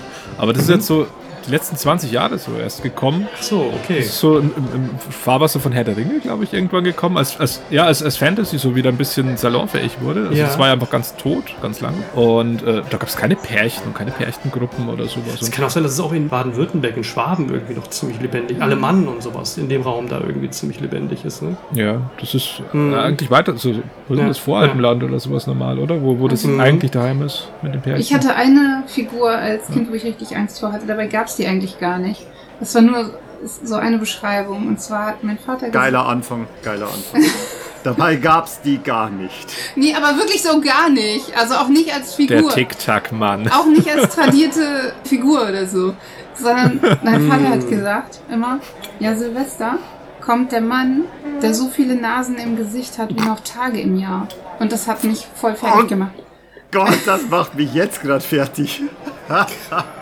Der Nasenmann. Also natürlich, und dann sagt er, ja, ich habe ihn gerade gesehen. Ich so, wo, wo? Na, da ist er doch. Sei mal froh, dass es Silvester kommt und nicht Ja, vorher. richtig. Wenn der sich mal vertut im Kalender. Aber ich habe echt Schiss gekriegt. Das ist wirklich super. Ja, so unbedachte Späßchen von Eltern, glaube ich, können, können Kinder so traumatisieren. Was ich mir da abgeholt habe zum Teil. Die können übel Ja. sein. Wie, wie wirst du denn den vorgestellt? Dann, dann äh, als Kind? Ja, Ich habe natürlich nicht auf dem Schirm gehabt, dass nur noch ein Tag ist und der hätte voll viele Nasen im So ein pockennasiger So Mann. als so eine, so eine groteske Gestalt halt, ne? Oh Gott, wir brauchen einen Zeichner, der uns das Artwork zeichnet mit so 72 Nasen. Wie der am nächsten Wirklich? Tag aussieht. Du denkst, es sind noch 30 Tage bis nach Silvester. Und Neujahr ist der schlimmste Tag. Bis. Silvester, das, das, das müssen 30 Nasenmann sein. Naja, oh Gott, oh Gott, oh Gott. Der Neujahrsmann. Das ist ja kommt. wirklich interessant, dass man ihn sich automatisch als so ein Nasenwesen vorstellt, voller Nasen. Ja? Das ist, man, zählt, man zählt gar nicht, wie viele Tage es noch sind. Ja. Wann, hat- wann hat sich das aufgelöst? Das ist, glaube ich, auch so ein Magic Moment, oder? Wann hat sich das aufgelöst, als du festgestellt hast, dass der Nasenmann gar nicht existiert? Richtig. Das stimmt. Ja, irgendwann habe ich das gecheckt, dass es halt nur so ein Witz war, aber es dauerte Heute? halt. Ich habe dieses Buch ähm, über den Bau und Leben der Rhinogradentia gelesen, also zu der Entwicklung der Naslinge. Okay. Und ähm, da habe ich halt alle Evolutionsstufen mir angeguckt. So. Das, ist, das ist so ein pseudowissenschaftliches biologisches Werk, was halt äh, wirklich tatsächliche biologische Evolutionsmechanismen so alle anwendet, aber halt auf so Wesen, die irgendwie nur aus Nasen bestehen. Also das hat dich schon ich geprägt, empfehlen. Das ist die total Erfahrung. witzig. Das hat mich sehr gut geprägt, ja. Das hat mich nie wieder losgelassen. Als es das zu kaufen gab, musste ich sofort zugreifen. Die kennen meine Bedürfnisse. Und wenn ihr mal irgendwelche äh, ähm, seltsamen Wesen noch braucht für irgendwelche Abenteuer, guckt mal danach. Das ist so herrlich. Es gibt so einen Gleitflieger, der springt mit der Nase ab und fliegt so mit den Ohren. Aber so andersrum, deshalb sind die Augen so weit an der Seite, damit man so an den Füßen vorbeigucken kann. Ich, ich weiß, was ich das nächste Mal im Ja. Rollenspiel dranbringe, ohne, ohne Scheiß. Ja, Nasen, es wird nur Nasen geben. Alles mit Nasen. Wahnsinn. Und bei dir, Lubo? Gibt es sicher auch so, eine, so, so einen Spook. Ich muss jetzt gerade noch googeln, wer Videodrome gemacht hat, weil mich der ganze Body Horror hier David so. so Cronenberg. Ja, genau. Mir ist der Name entfallen. Aber der ganze Body Horror gerade hat mich so mitgenommen. Ich muss gerade überlegen, weil ich als Kind echt. Äh, ich hatte schon krass Schiss vor ganz random Sachen einfach. Und äh, ich kann aber jetzt gar keine Figur so krass benennen. Ich weiß nur, ähm, äh, noch ganz lebhaft, dass äh, egal wann und wo und in welchem Kontext er aufgetreten ist oder, oder äh, das passiert ist, am, am konkretesten weiß ich es noch bei Bugs Bunny, da, da passiert es öfter mal, dass äh, Charaktere in die Hölle kommen und beim Teufel vorbeischauen. Ja, und, ich äh, komme ja schon so ein bisschen aus Christenland hier, ja, so wie, tiefes Niederbayern und äh, habe auch ministriert und alles ganz lange. Und uns haben sie schon so einen gesunden Schiss vor allem eingebläut, was da so an, an Strafmaßnahmen in der Bibel steht. Also keine Ahnung, ob es da wirklich steht. Ich habe es nie selbst studiert. Ah, jedenfalls hatte ich mega Kackschiss vor dem Teufel. Als, ja, also bis, sagen wir mal, Mitte 20 oder so. nee, äh, aber, aber so, so das ganze kind, äh, die ganze Kindheit durch. Und äh, ich habe das nicht ertragen, wenn das bei Bugs Bunny passiert ist. Ich musste den Raum verlassen. Oder wenn sich das auch schon angedeutet hat. Das Schlimmste war ja, wenn es plötzlich so äh, unvermittelt kam. So, natürlich, der Gag funktioniert dann besser, wenn jemand tief runterfällt und auf einmal, auf einmal sitzt er beim Teufel, weil so Bugs Genau. Bunny Aber Jumpscare. Für mich war das ein früher Jumpscare, genau. Und dann, dann war ich sehr schwer zu trösten. Stimmt, da, fand ich auch hier bei Hallo Spencer, da gab es auch so einen Jumpscare, ne? Den fand ich auch voll gruselig. Was? Ja, Hallo Spencer, was? Was war da? ja da gab es so ein Teufelchen, das kam nicht so oft vor, aber wenn, das war, war einfach so ein, so ein Teufel, der sprang plötzlich so hoch und macht, also so, Hallo Spencer Jumpscare Das war- tatsächlich. ja, ja, guck mal. Echt wirklich? Das ist voll heftig. Und du rechnest halt überhaupt nicht damit. Du bist so voll gechillt, so in deiner Komfortzone und dann plötzlich dieses Viech da. So fürchterlich. Ey, irre. Ich weiß, dass es so eine Space-Elfe gab. Ja, Galactica. Galactica, ja. Vom fernen Stern Andromeda. Ja. Ja, die immer so herabgesungen wurde, ja, in so einem Kristall kam. Ja. Richtig, genau, muss man dabei sehen. Ja. Das war generell eine irre Serie mit diesem Ganz verrückt. mit dieser Rundwelt, Ja. wo du, wenn, wenn du immer weiter nach rechts gegangen bist, bist du plötzlich links Ja. rausgekommen. Kamst du wieder in Spencers. Studio an. Das ist so. Ist wieder bei den Quietsch Boys Und bei den-? Quietschball. Stimmt, boah. Und die Videotelefone haben so gut funktioniert. Ne? Da hätte man jetzt. Was war denn das für eine imaginativ tolle Serie? Da war, da war doch irgendwie, die war doch entfesselt, oder? Da, war doch, da gab es doch keine Grenzen bei dieser Ja, Serie. Ja wirklich. Poldi. Poldi. Ich will dir Es fressen, gab genau. irre. Es, es, gab, es gab ein paar coole Kinderserien, aber Obacht, äh, ich habe noch eins. Und zwar diese Geschichte mit dem Nasenmann erinnert mich an eine Sache, die massiv Auswirkungen auf heute, also auf mein heutiges Ich noch hat. Und zwar, ähm, ich komme nicht nur aus dem Wald, sondern aus einer familienbetriebenen Wirtschaft und aus einem Hotel. Und in den 80er Jahren gab es halt 80er Jahre Feste, wie zum Beispiel ne, Feuerwehrfeste und es gab halt auch Fasching. Und da war ich halt so ein kleiner, so ein kleiner Wutzel von fünf, sechs Jahren. Da spielt jetzt äh, meine, meine Oma Gottzerle eine wichtige Rolle, denn das war die Köchin, die hat immer auskocht. Die hat für 150 Leute auskochen können. Das war so ein Urgestein aus dem äh, Geburtsjahr, Baujahr 20. Ähm, hat einen Krieg überdauert und die hat geplagt und gewerkelt die ganze Zeit. Das war auch eine sehr harte Frau. Und was da passiert ist, da war so eine Faschings, also ein Faschingsfest. Ne? Sie hat mir gesagt, so in ihrer, in ihrer eigentümlichen, äh, ruppigen, kurzen Art hat sie gesagt, na, Bau, jetzt musst du verschwinden, weil jetzt käme die Maschka da gleich. Was sie gemeint hat, war, jetzt können wir keinen so 5-, 6-jährigen Jungen hier brauchen, der uns zwischen den Füßen rumläuft, weil jetzt wird gearbeitet. Jetzt müssen wir in kurzer Zeit so viel arbeiten wie 20 Leute zusammen und deswegen musst du jetzt gehen. Was aber bei mir angekommen ist, wahrscheinlich, weil es, dem folgte zum Beispiel auch ein Albtraum, wenn die Maschkere jetzt kommen, dann musst du weg. Das habe ich gehört. Dann dachte ich mir, okay, ich glaube, ich sollte jetzt gehen, weil jetzt kommt etwas, was nicht für meine Augen bestimmt ist. Und dann bin ich da natürlich hoch, also einen Stock hoch.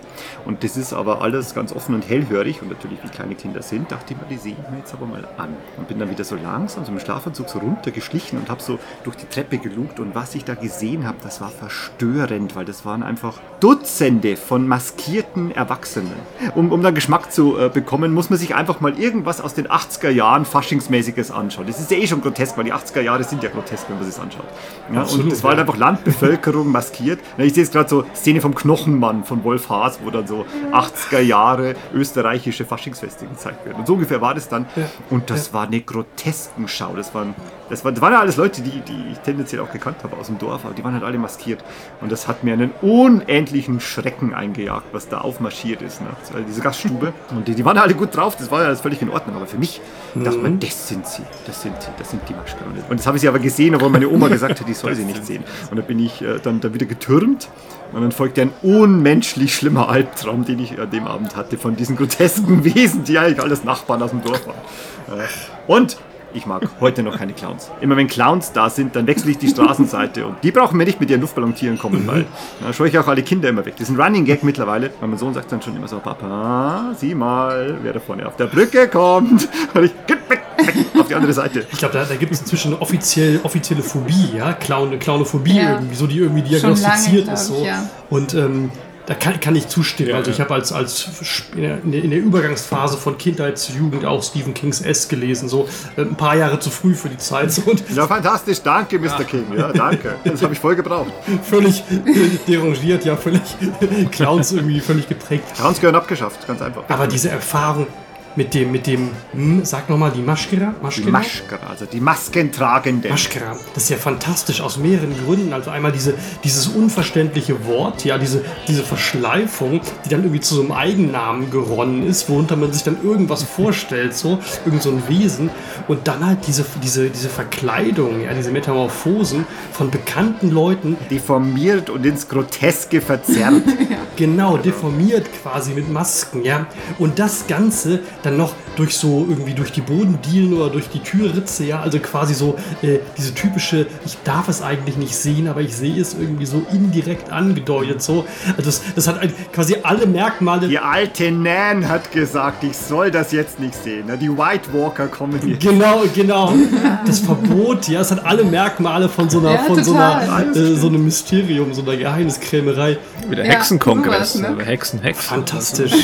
Hat's alles gestimmt. Vor allem, ich hatte oh Gott, das Gefühl, ich habe immer so fünffach Fantasie gehabt. Das wär, bei anderen Kindern wäre Ja. das überhaupt nicht schlimm gewesen. Aber, ne? aber bei diesem jüngeren Ich von mir, das einfach eine viel zu blumige Fantasie hatte, hat es zu Albträumen geführt.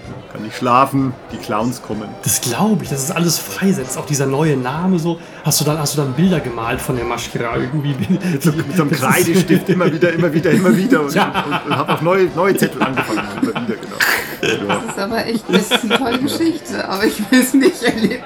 Total. Genau. Ich hatte. Total, ja. Ja, habt ihr, noch- habt ihr noch solche, solche groteske Beispiele von, von Dingen, die eigentlich vollkommen, also eigentlich nicht gestimmt haben als Kind? Weil das ist es ja genau genommen. Das hatte nicht gestimmt. Das, waren ja, dass man das so anders interpretiert, ne? das war halt einfach falsch gelesen. Also ich habe ein, ein ganz, ähm, das dämmert jetzt wirklich auf. Das ist mir, äh, fällt mir jetzt gerade erst ein. Das ist eine, Das ist ein therapeutisches Format. wir wir können es doch bereden. Heute hört uns ja keiner zu. Wir Ja, sind ja unter stimmt. uns. Ja, unter uns können wir über unsere Traumata reden und über unsere Ängste. Legen wir jetzt Trauma. in der Taverne, ja, im Weißbrauhaus, hier hört uns niemand. Ja, die, Außerdem versteht euch keiner von daher. Eben, ihr könnt ja alles sagen. Ihr seid, ihr seid hier so frei wie Ja, nirgendwo, stimmt. Richtig, wir sprechen ja eine andere Sprache. ja und, und der Nachbar wendet uns hier seinen fälligen Rücken zu, also der hört auch gar nicht zu. Der, der guckt da in sein Weißbier, ja, der interessiert sich nicht dafür. Mit einer lustigen Fantasiesprache. Ne? Aus dem hat er schon siebte Intus. Der, der ist raus aus dem Spiel. Ja, also als Kind sind wir mit meinen Eltern ähm, immer in Skiurlaub gefahren, nach Österreich. Und ähm, waren da in einem Hotel. Und ähm, in diesem Hotel gab es vor dem Restaurant so eine, eine Diele, in der so eine Holzskulptur war. Äh, eine Holzskulptur auch von so einem, ich weiß nicht was. Das war so ein, ja, das war so ein, Ein Nasenmann. ich weiß es gar nicht. Es war eigentlich nur ein Baumstamm mit einem Gesicht. Ähm, also eine Wurzel mit einem Gesicht, die so, die so ein bisschen so ge, ge, irgendwie ge, gefräst, geschnitzt war, ne? so ein bisschen gesichtsartige Züge hatte. Aber ich weiß, dass ich als Kind, also während wir in diesem Hotel waren, der, der, der, der Skiferien, immer panische Angst hatte, an diesem Wurzelmann vorbeizugehen in das Restaurant, wo wir halt jeden Abend rein mussten. Der Wurzelmann. Das fand ich ganz, ganz gruselig, weil ich sowas auch gar nicht kannte, weil das echt wirklich verdammt einfach gut gearbeitet war und einfach verdammt gut geschnitzt war. Ja, das ist mir noch in Erinnerung, dieses, dieses Wesen. Da muss ich wahnsinnig jung gewesen sein, also irgendwie drei oder so. Also ich Hey, hast du, hast du das jemandem erzählt damals? Ähm, ich glaube nicht. Also es kann eventuell sein, dass ich es dass ich's meinen Eltern mal erzählt habe, aber jedenfalls haben wir nichts dran geändert. Wir sind jeden Abend weiter durch die Diele an diesem Wurzelmann vorbei und ins Restaurant krass. gegangen. So. Ja, schon krass, gell? Weil, Ja. weil ich denke jetzt gerade an das kleine Ängste, Ja. an dieses Rollenspielsystem. Äh, und äh, das ist genau das, das ist etwas, das findet ja nur in dir Das wäre ein statt. Abenteuer. Da. Das wäre ein Abenteuer, genau. Mhm. Dass es niemand weiß, da, da denkt man, also wir sind jetzt erwachsene Leute, wir, was, was wissen denn wir schon, wa- was Kinder so ängstigt? Wir versuchen ja gerade so Bruchstücke aus der eigenen Kindheit irgendwie zusammenzutragen. Ja. Aber ein Kind Ich hab's- das ist ja unendlich. so viel Schiss, da, wenn, wenn, wenn meiner irgendwann das Sprechen jetzt mal anfängt. der ist jetzt schon so spooky zum Teil einfach. Ja? Also, wenn der, also äh, ich, ich glaube, ihr seid ihr alle Kinder bewährt, oder? Äh, also ihr beiden zumindest. Björn, bei Ich dir weiß nicht. ich nicht. Ich habe keine Kinder. Aber, aber Ich äh, bin das Kind. Ja, ja, genau. Aber, ja, äh, ja. Also keine Ahnung, wenn, wenn er da einfach mal minutenlang so an dir vorbei äh, starrt und mit irgendwem spricht, genau, also oder brabbelt oder, oder winkt die ganze Zeit oder immer so einen Punkt an der Wand äh, fixiert und den dann äh, mit dem interagiert die ganze Zeit. Ja, keine Ja. Ahnung. Man, man hört auch so, dann so Geschichten, wenn, wenn Kinder anfangen, so frei zu drehen. Ja, äh, die Frau in der, in der Ecke, die dreht sich ja die ganze Zeit. Warum eigentlich? Was? Okay. Ja, keine Ahnung. Da habt ihr wahrscheinlich äh, selber Geschichten dazu, aber ich, ich, ich hab's nicht eilig damit, ganz ehrlich. genau, weil Ja. instinktiv würdest du ja dann sagen als Erwachsener, ja, das stimmt ja nicht. So ein Schmarrn, ich mach jetzt das Licht aus. Pff. Ja. Aber wer sagt dir das denn? Und Uwe, Das, das hast dich du mir mal erzählt in der Fotokabine, oder? In der Fotokabine. Das, das, das, das, das ist mir im Gedächtnis geblieben. Ein eigenes Abenteuer. Was habt ihr in der Fotokabine? Ja, das wird, das wird der Wähling gleich erzählen. Aber tatsächlich, das, als, als, wie er mir das vor, keine Ahnung, zehn Jahren erzählt hat, das ist mir krass im Gedächtnis geblieben und das, äh, das ha- halte ich mir auch bewusst seitdem. Und ich halte es auch nicht für ausgeschlossen, die These, die er jetzt gleich äh, aufstellen wird. Weil so einen gewissen Aberglauben haben wir alle. Ja, einen gewissen Aberglauben, beziehungsweise wir haben Mhm. da doch, äh, gerade vielleicht aufgrund unseres Hobbys und dem, was wir konsumieren, haben wir doch schon einiges gesehen. Es gibt überall, in jeder Stadt gibt es ja so, äh, gibt es ja so also Einkaufspassagen und da, äh, in denen gibt es ganz oft auch Fotokabinen, wo man sich Passfotos äh, schießen kann, schießen lassen kann. Ich habe Zwillinge, eineige Zwillinge und äh, die waren in sehr jungen Jahren, waren wir da dort und dann hat eine, äh, die wollte diese Fotobox rein, nur schauen, gar keine Bilder machen und sonst etwas. Äh, oder rumspielen halt oder irgendwie kraxeln, weiß der Geier was. Jeden Fall wollte sie rein. Und dann hat die andere sofort unglaublich das Zetern angefangen. Hat gesagt, nein, nein, nein, nein, nein, geh da nicht rein, geh da nicht rein. Hat sie wirklich so gepackt und hat sie so weg, weggezerrt. Ja, und hat sie plötzlich so zurückgehalten, dass sie nicht reingeht. Und die war da, war da nicht abzubringen. Und hat, da- und hat da gesagt, nein, nein, nein, geh, geh da nicht rein. Ne, geh da nicht rein. Und die hat das auch begründet, weil irgendwie das, das, das hat ihr Unbehagen bereitet. Das war so jung an Jahren, dass sie das auch gar nicht konstruieren konnte. Also sie konnte keine Argumentationskette bilden in dem Moment. Sie Ja. hat gesagt, nein, nein, nein, geh da nicht Also rein. lag es an dem, an dem engen Raum, an dem klaustrophobischen oder eher an dem fotografiert werden? Das, das weiß ich bis heute nicht, Hm. aber auf jeden Fall hat die da etwas gespürt oder gesehen, so habe ich mir das abgespeichert, was nur sie gesehen hat. Hm. jetzt könntest du natürlich sagen, ja, ich bin ein Erwachsener, ne, Welt der Wissenschaften und alles. Ne? Aber ich sage, Moment, Katzen, kleine Kinder, vielleicht sehen die einfach mehr und es hat mich nichts gekostet, in dem Moment zu sagen, stopp, wir gehen da nicht rein. Deine Schwester sagt, geh da nicht rein, du gehst nicht rein, habe ich sie zurückgezerrt und gesagt, wir gehen nicht in diese Fotokabine. Ne? Denn wer weiß, was der eineige Zwilling da sieht, was der andere nicht sieht. Oh ja. Ja, und dann lieber nicht in diese Fotobox, weil am Ende verschwindet dann eins und dann am Ende ne, weinen alle. Und die eine hat es gesehen und die wird das ein Leben lang, ne, wird es dann wissen. Nein, wenn die es eine sieht. Wobei man bei eineigen Zwillingen ja vermuten könnte, dass der die andere dann das gleiche spürt irgendwie, ja. Ja, vielleicht war das einer dieser Momente, wo die eine einfach ja, den, den Äther gesehen hat, den Nether und die andere nicht. Und das Der muss man Bord auch war sehr dünn an dem Tag. Was ich auch oft bei, als Kind oder so, ähm, oder bei- auch, auch jetzt so bei, bei Kindern an sich, aber bei mir auch, oder was man ja auch als Erwachsener auch noch mitkriegt, aber bei, bei Kindern ist es halt irgendwie, glaube ich, noch ein bisschen ähm, lebendiger, ist ja oft dieses Überinterpretieren von irgendwelchen Schatten, ne? dass man dann, oder von irgendwelchen Strukturen, dass man da was drin sieht, ne? dass man so Gesichter da drin sieht Oh, oder ja. Wesen da rein interpretiert, die halt nicht da sind. Und ich, ich meine, das Gehirn ist ja auch darauf trainiert, sowas zu machen irgendwie, aber manchmal ist es da zu gut drin. Und dann siehst du halt überall immer, immer was. Und als Kind kann das, also habe ich auch so erlebt schon mal, ne, dass es dann so eindeutig nach irgendwas aussieht, aber es ist halt eigentlich überhaupt gar nichts.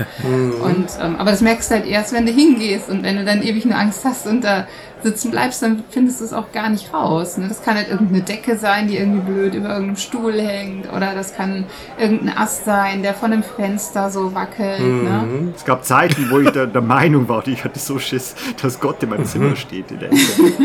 ja, wirklich. Sehr, Sehr spezifische Art. Es ist einfach scheiße Jehova, der in meinem Zimmer steht und, und, und, Ja. und schaut auf mich, keine Ahnung. Aber nicht im guten Stil. Also nicht im Sinne von, ich werde beschützt, sondern der steht, Keine Angst, mein Ja. Kind, Gott sieht auf dich. Ja, nein, nein. Und es ist auch direkt Gott unmittelbar, ja. Es ist nicht irgendein Diener, nicht irgendein Engel oder sowas. nein, nein, nein, nein, nein. Er, ist ja er schon- im Eck Mhm. und schaut auf mich. Ja, so Kinderlieder wie Wenn Gott will, wirst du wieder geweckt, ist ja auch nicht ja. gerade förderlich. Danke, katholische Kirche. Ja. Wa- wa- Was ich, was ich auch noch kenne, noch ein anderer Aspekt ist, ähm, das hatte ich als Kind stärker noch, dass man zu, zu Wörtern oder zu Namen sich so gleich so, so eine anschauliche Vorstellung, ein Bild gemacht hat. Dass bestimmte Wörter, bestimmte Namen sofort so irgendein, irgendeine Anschauung wachrufen, ja. Und die auch wirklich gar nichts damit zu tun hat. So komischerweise hat zum Beispiel das Wort Bräutigam, als ich es zum ersten Mal gehört habe, als Kind, ja, bei mir irgendwie so eine Assoziationskette ausgelöst. Ich wusste, was das Wort bedeutet, aber komischerweise hat sich bei mir, haben sich bei mir ganz andere Assoziationen eingestellt, ja, die auch monströs waren, weil ich dieses Wort so archaisch und ungewöhnlich fand irgendwie. Und das hatte ich mehrmals so, dass also Worte quasi verbunden wurden mit visuellen und irgendwie, ja doch vor allem visuellen Eindrücken eigentlich. Und ich habe das heute noch so ein bisschen... Bräutigam, was Monströses und Schlimmes. Das ist schon. Ja, Der kommt ja doch öfter vor in so einem, in so einem Leben, wenn, wenn dann Verwandtschaft heiratet, Freunde ja wobei Ja, das das- sagt man so oft ja nicht. Ne? Für mich war das immer der Auerhahn, Der weil das war ja bei der Vogelhochzeit so. Und Ja, ja. wir hatten so ein Bilderbuch und dann war das klar, dass es ein Auerhahn sein muss. Es ist komische, finde ich, dass es gar nichts mit der, mit der eigentlichen Bedeutung des Wortes zu tun hat, ja. Das ist Ja. irgendwie einfach so ein, so ein Fiese Phonetik. irgendwie wirkt es ungewöhnlich und man kann es als Kind nicht so ganz einordnen so und dann äh, dreht die Fantasie so frei. Aber naja. Der Bräutigam, das schlimmste Monster. Ja, vor allem, wenn es was Monströses hat. Das ist ein schlechtes Bild irgendwie in die, in, in die Runde. Aber Stell dir vor, das sind zwei Oh davon. Gott, zwei Bräuti, Bräutigame. Bräut, Bräutigams. Gemma. Ja, Bräutigammer, genau. Christel?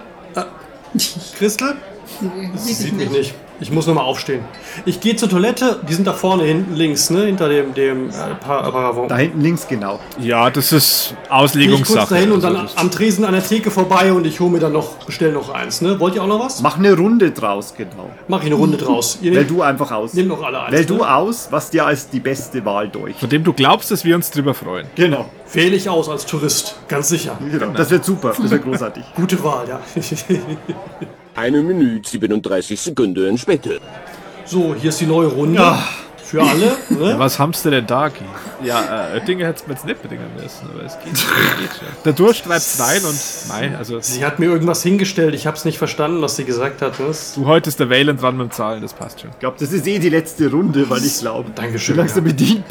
Björn, du stellst, wie du podcastest, kompetent und straff. Viel zu schnell, ja. So, Cheers. Prost. Berliner Weiße hatten sie leider nicht. Es ist schon wieder aus. Oh, Ja, einen Drecksack habe ich dir mitgebracht, ja. Das hatten sie da unter der Theke Ein stehen. Drecksack. Was ist eigentlich dieser Drecksack, von dem du öfter mal berichtest? Drecksack ist, ist natürlich Kölsch dann mit, äh, mit Cola. Das ist praktisch ein Cola-Bier. Wir nennen sowas Ja. Cola-Weiß. Das Ohne besonderen Namen. Wir sind nicht die hellsten. Wir, wir nennen die Dinge. Ihr steht eher so auf klare Begrifflichkeiten, ja, das ist klar. Oh ja, und, und Kreativität wird noch groß geschrieben bei uns. Genau. Ich glaube, Cola Weizen ist so ein Getränk, was in jeder Region so einen anderen Namen hat. Ja, Drecksack ist halt so rheinisch, ne? So, ja. Genau. Nur wir haben keinen. Ja, äh, ich, ich, ich glaube, wir sind so ungefähr ähnliche Jahrgänge. Also ich äh, kann es schlecht einschätzen und will keine Antwort abnötigen. Aber ich, ich postuliere das jetzt einfach. Deswegen haben wir wahrscheinlich ähnliche TV-Erfahrungen gemacht in der Kindheit. Und ich, ich habe mir jetzt auch mal überlegt, äh, im Zuge von so einer Recherche so von so, so aktuellen äh, Kinderserien, also ich bin jetzt ein bisschen mit Paw Patrol und Pepper Woods und sowas bewandert. Paw Patrol. Ja, ja. ja ich, ich weiß schon, ich weiß schon. Noch Ich finde das immer witzig, wenn das auf, auf Englisch steht, dann da immer der Titel so Pups macht das und das. Und meine Kinder lesen das. Ja, Pap, Paps ist das. Auch Erwachsene brauchen den Spaß.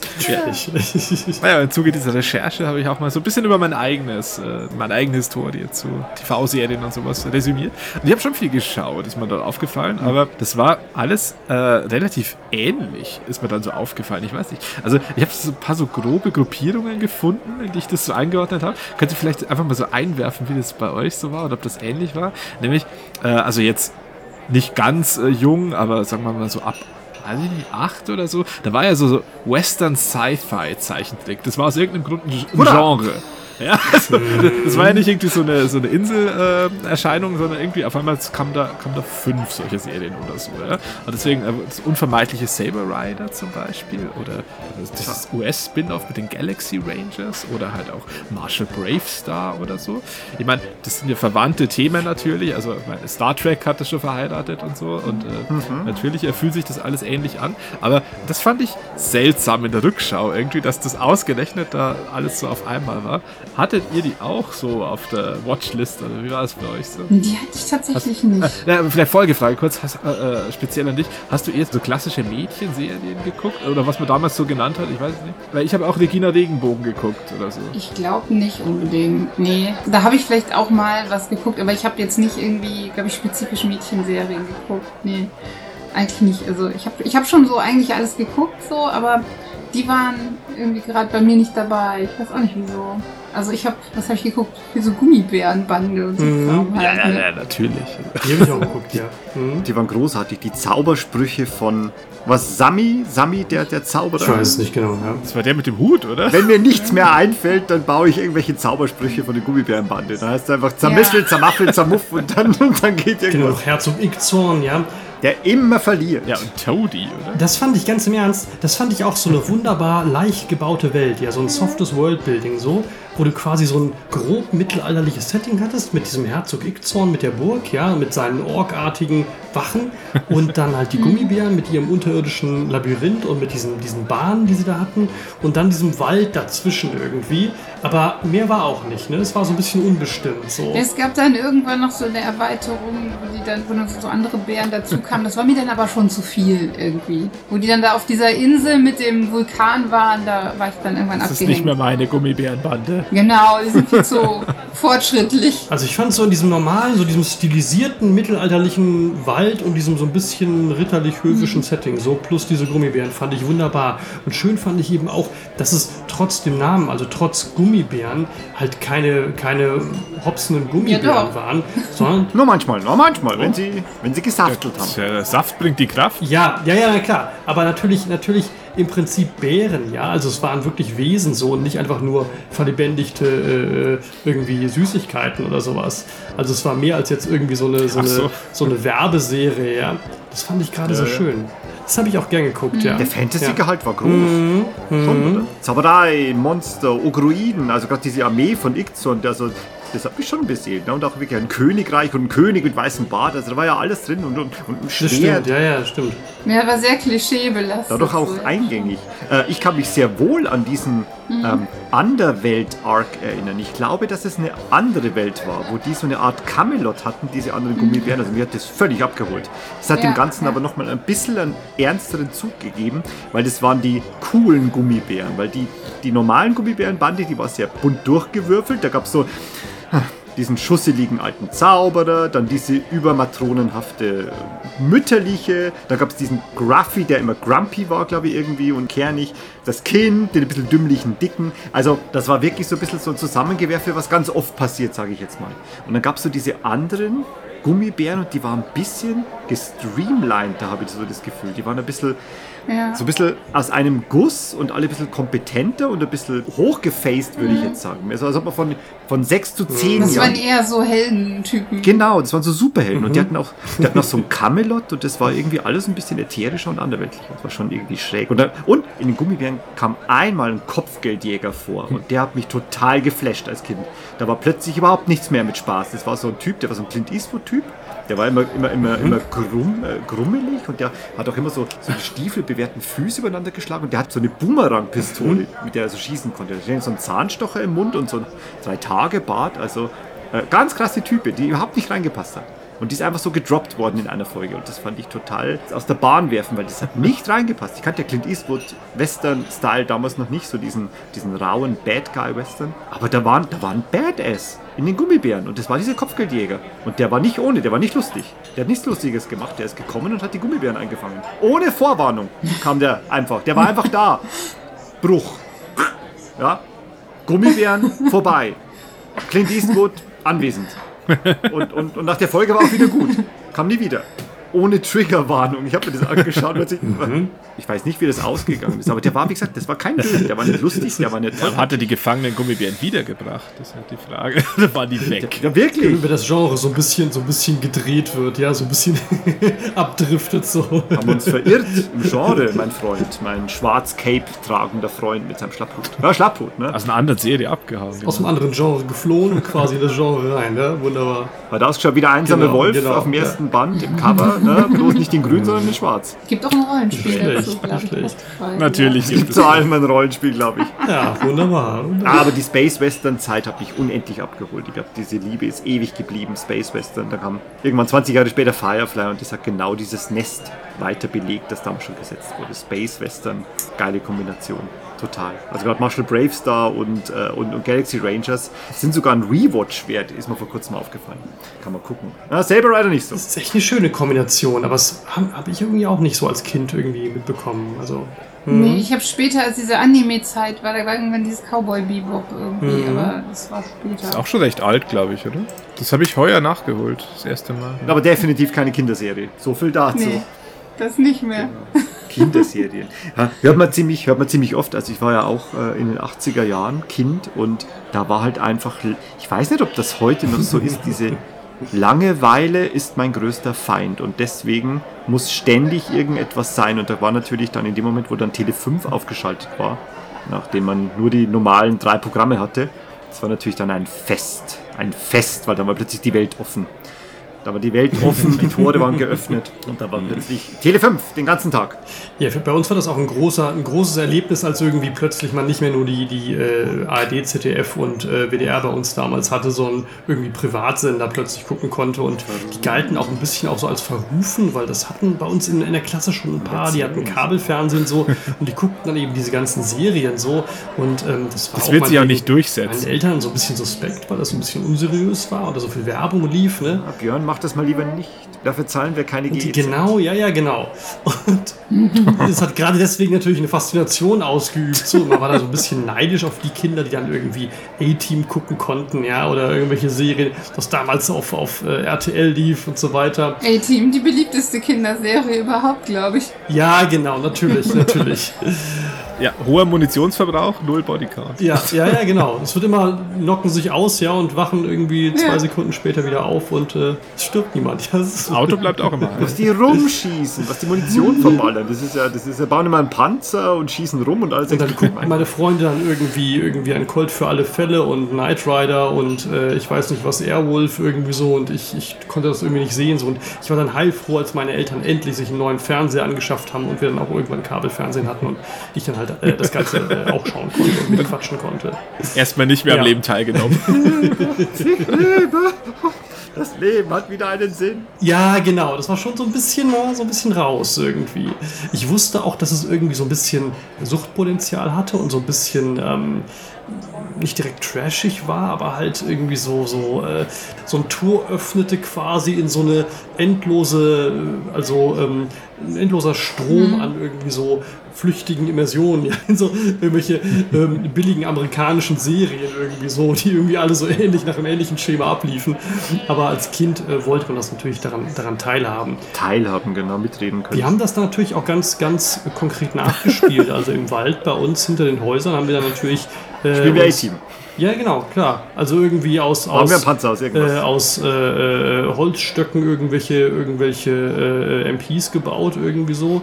Oder aus äh, Plastik-Tennisschlägern in der großen Pause in der Grundschule dann irgendwie so Waffen gebaut und sind damit halt irgendwie so übers Schulgelände gestreift und haben halt irgendwie, du bist BA, du bist Face und du bist Murdoch irgendwie so. Und dann halt Oh gespielt. Gott, wer muss, wer musste Murdoch sein die ganze Zeit? Wer durfte Murdoch Wer sein? durfte, also heute würde ich sagen, wer durfte Murdoch sein? Ne? Damals. Also ich, ich durfte tatsächlich manchmal Murdoch sein, weil wir hatten jemanden, der, der gerne immer Hannibal sein wollte. Ne? Das sind dann immer so die autoritären Figuren so. Lebe es, wenn ein Plan funktioniert. Genau, und jemand anders musste dann BA spielen, der also spindeldürr war und gar nicht gepasst hat so. Und für mich blieb dann, ja, oft blieb dann Murdoch übrig halt. Ne? So. Oh, Murdoch ist so klasse, Ja. der ist so großartig. Aber es war jedenfalls auch ganz typisch, dass man sofort versuchte, diese Figuren aus dem A-Team nachzuahmen. Ja, man hat sich einen von diesen vier Charakteren oder äh, dann ausgesucht und spielte die dann nach und dann halt so ähnliche Abenteuer auf dem Klettergerüst. Immer Ne? mehr nachspielen, immer. Genau, genau. Das ist dann die Nachahmung so und dann so ein bisschen eigenen Anteil dazu irgendwie so. Aber es war schon sehr ähnlich. Ja, krass, aber äh, so dieses Nach äh, Nachbauen von dann so, so äh, Gewehrprops oder sowas. Ja, das wäre ja Worst Case bei uns gewesen. Da hätten sie uns mal erwischen sollen. Also, das war ja, glaube ich, also bei, ich weiß nicht, bei uns war das halt äh, sehr verbreitet, gerade so, so ein Trend. Äh, ja, das Schlimmste ist ja, wenn Kinder Krieg spielen. Und generell war so Krieg in den Medien ganz verpönt. Ja, das war auch Ja. bei uns tabuisiert, ja. Und, und Ah. Gewalt, äh, also Ge- Gewalt war es gar nicht so, wirklich Krieg dezidiert. Mhm. Und, und äh, lass dich blo- bloß nicht erwischen, dass du Krieg spielst mit deinen Aha. Automodellen oder keine Ahnung. Also, also ja, das, das war bei uns, da wurde, da wurde mir öfter mal, mal wirklich dann so zur Seite genommen so, von irgendwelchen okay. Lehrern oder Eltern oder Pfarrern oder sowas. Das kenne ich aber auch noch. Ja. Also bei uns gab es auch kein so, ja. Kriegsspielzeug quasi. So. Das ist heute raus. Ja, Also ja. Kriegsspielzeug war das ja auch nicht. Die haben es quasi zweckentfremdet. Aber es gab dann auch von den Lehrern, von den LehrerInnen nicht, nicht irgendwie großen Einspruch. Die haben das halt so gesehen und irgendwie so toleriert, so, keine Ahnung. Man muss dazu sagen, dass wir quasi im selben Ort aufgewachsen sind. Also es ist jetzt keine regionale Verschiedenheit oder so. Also ähm, du warst auf einer anderen Grundschule, aber äh, quasi Luftlinie irgendwie zwei Kilometer oder so. Ne? Also, Aber irgendwann ist das dann bei uns gekippt auch. Ich weiß noch, dass irgendwann war, war es dann im Sommerurlaub in Frankreich am Strand. Da fingen dann meine Cousins und mein Bruder an, ihre Soldaten, die sie dann doch hatten, so kleine Plastiksoldaten. Es gab so Riesenpakete, ne, mit diesen Ja, die waren geil. Ja, und dann gab es nämlich da auf dem Markt, da gab es so schöne Böller. weil, äh, dann haben wir, dann haben sie die Krass. dann da schön in die Luft gejagt und geguckt. ne, Sehr Und, realistisch. ähm, sieht's ja, aus. das war immer so das Highlight, aber das habe ich jetzt nicht so viel. Ich war auch noch ein bisschen kleiner. Da, ich glaube, es war gar nicht, weil ich, weil ich nicht spielen wollte, sondern war ich einfach noch was kleiner. Weil du sagst, Böller, das ist ja irre, auf was wir Zugriff hatten als Kind. Wir Ja, hatten ja das diese, China-Böller, die dir einfach die ganze Hand wegsprengen und kann. Ja. Also Ja. partiell hat das einfach Ja. niemanden interessiert, dass wir da Zugriff drauf hatten. Es gab einen Krämerladen, da haben wir das einfach kaufen können. Das war einfach. Die, das war, glaube ich, gar nicht illegal, weil er hat es einfach normal verkauft. Du gehst das Kind rein und sagst, ich möchte diese. Nee, es ging einfach. Ja, Ne? da hast du auch Zigaretten gekauft als Kind. Also bin immer Zigaretten holen. Ich möchte eine Packung hochexplosive China-Böller haben. Und zwar, und zwar die ganz großen, die A-China-Böller oder wie die hießen. Wo du wirklich enorm, enorm etwas in die Luft jagen konntest. einfach so kleine Bomben waren, wo du so gesprengt hast. So. Kleine Kinder haben kleine Bomben Ja. gekauft, ja. Ja, wir Güte. hatten später auch dann so diese, also ich weiß gar nicht, was das war, aber jedenfalls auch so große Böller, die man halt so wegfeuern konnte, die man sich dann so in den Ärmel gestopft hat und die Hand dann zurückgezogen, sodass es dann so aussah, als ob du wirklich quasi wie so ein Magier quasi so einen Feuerstrahl aus der Hand abgeschossen hast. So. Es sah irgendwie abgefahren aus und so mit 16 oder so fand man das dann sau cool irgendwo auf dem Parkplatz. Und hatten, haben sie alle noch ihre Hände? Ja, was mich wundert, ja. Wirklich wunderlich, dass nur so viele Hände da sind. ja. Ja, dass der Händemann, dass der Händemann. Ein Ernte-. Oh ja, oh ja. Im Gegensatz zum Nasenmann, ja. Das ist der Händemann, der hat so viele Hände, wie er sich nicht weggesprengt hat mit Dummheiten aus seinem Kindesalter. Das es blöden ja. China-Böllern, die jeder, die jeder Krämer dir Das verkauft ist hat. direkt schon eine Mythologie, ein Hintergrund zum Händemann. Das ist wunderbar, Der ja. Händemann ist nicht dumm. Der hat noch Ja. seine Hände. Sei wieder Händemann. Er ist ein Über Überlebender, Überbleibsel. Und er kann berichten von diesen vielen Silvestern, ja, wo gesprengt wurde. Als er sich mit dem Nasenmann unterhalten hat. Ja, ja, genau. Lieblingsheld? Habt ihr einen? So aus irgendeiner Kinderserie gab es eine, eine Figur, das ist schwierig. irgendeine Figur, wo er sagt, das, was die von sich gegeben hat, war großartig. Oder ich will die sein. Oder das, das ist das, das mächtigste Wesen und, und das hat mir am meisten geprägt. Lubo, hast du sowas? Ja, ganz klar. Äh, auf Deutsch hieß er einfach D'Artagnan, äh, im Original D'Octagnan. Da, äh, kennt ihr das? D'Artagnan. Äh, die Serie, wo die Musketiere einfach alle Das Hunde Hündchen. waren. Das Hündchen, ja, das Hündchen, genau. Ja, das war Portus süß. Aramis. Ja, Ja, ja. Äh, das, das war auch eine ganz äh, klare Erinnerung von mir noch, nämlich äh, als ich das das erste Mal gesehen habe, das, das lief, glaube ich, jeden Morgen so 10, um 10 Uhr, keine Ahnung, habe ich immer eine Folge angeschaut und irgendwann war sie halt dann vorbei und das, das habe ich nicht verstanden, wie, wie, dass das jetzt auf einmal vorbei ist. Und Ich weiß noch, wie ich da weinend in der Küche saß als Kind und meine Mutter mich ganz panisch gefragt hat, was los ist und ich das, ja, ja gut, da kam es mir dann auch blöd vor, das so, so zu sagen, das weiß ich noch, aber ich habe mich so überfordert, dass da am nächsten Tag keine neue Folge D'Artagnan mehr kommen wird. Ja, da war ich sehr drin. Naja, obwohl die Geschichte ja vorbei war. Also ich hätte es mal denken können. Fandest du ihn cool? Also wirklich als, als, als Held? Ja, der war halt so für Kinder äh, appealing, glaube ich. Also der war forsch, naseweiß, hat sich von keinem was sagen lassen und äh, war super mit dem Degen. Also, Alle, alle Qualitäten, die man haben sollte. also wie der literarische der einfach die Leute links und rechts umgebracht hat. Ganz dramatisch, das mal nachzulesen mit Ende 20. Ja, ja, ja, ganz kritische Figur. Nichts war wahr, was ich dachte über dich. Du bist einfach ein krasser Mörder. Krasser Mörder. Ein Bully. Komplett desillusioniert. Das war schon interessant, weil das schon dieses rein, reingesaugt werden hat, ne, was ja viele heute haben, die die Serien gucken und einfach nicht, nicht ertragen können, dass die Serie dann endet, obwohl das völlig logisch zum Ende gekommen ist. Irgendwie Alle so. meine Freunde sind jetzt weg. Ja, ja.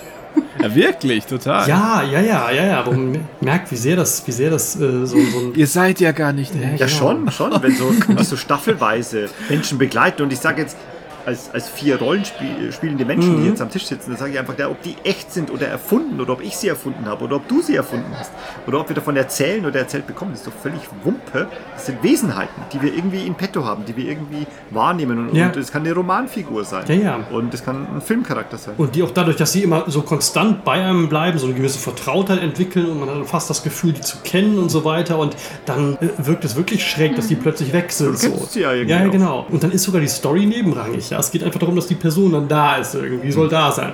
Bezugsfiguren oder, oder Helden oder wen ich toll fand. Ähm, eine Zeit lang fand ich mal ähm, Inspector Gadget ziemlich cool. Cyborg, ja. Ja, der hatte ja so, das war so, so, so eine, eine Prä-Shadowrun-Erfahrung, ja. Einfach so ein, so ein Typ, so ein Inspektor, der irgendwie noch so coole Gadgets hatte, so. Und Der Straßensamurai, bevor du Straßensamurais kanntest. ja, die irgendwie so auspacken konnte und irgendwie so Teleskoparme und Augen und Beine und irgendwas so. Das fand ich abgefahren, so. Und einen super intelligenten. Ja, natürlich, aber- genau. Ja, aber, aber der war so, äh, Inspector Gadget war so, war so, war so dumm. Ja, das stimmt, Warum? das stimmt. Das hört dann auch irgendwann auf, ja. ja das war irgendwie so ein bisschen Ja, Trottel, ja. ne? Ja. Der ist halt immer trocken. Der hatte doch auch irgendwelche Sidekicks, die irgendwie so ein bisschen intelligenter waren, um ihn so auf Ja, die... Sophie und Fido. Genau. Die Ja, das dann noch gerettet haben irgendwie. Und Dr. Krale hat nie gewonnen. das stimmt, das stimmt. Ich bin da, glaube ich, sehr, sehr stumpf, weil du hast das vorhin erwähnt. Also es ist schon Marshall Bravestar schon, schon so ein Held für mich, ganz banal. Ja, du willst doch auf 3030 umlenken, Ja, oder? 3030 war. Sarah Jane wird dir deine Frage beantworten. Ja, das hat einfach bei mir ziemlich ins Schwarze getroffen. Ja. Hatte Marshall Bravestar parat, so, äh, nur, nur so oberflächlich? Nicht so wirklich, ne? Nee, ich hab's nicht gesehen. Das war ja so, so, so ein Indianer-Sheriff in Space quasi.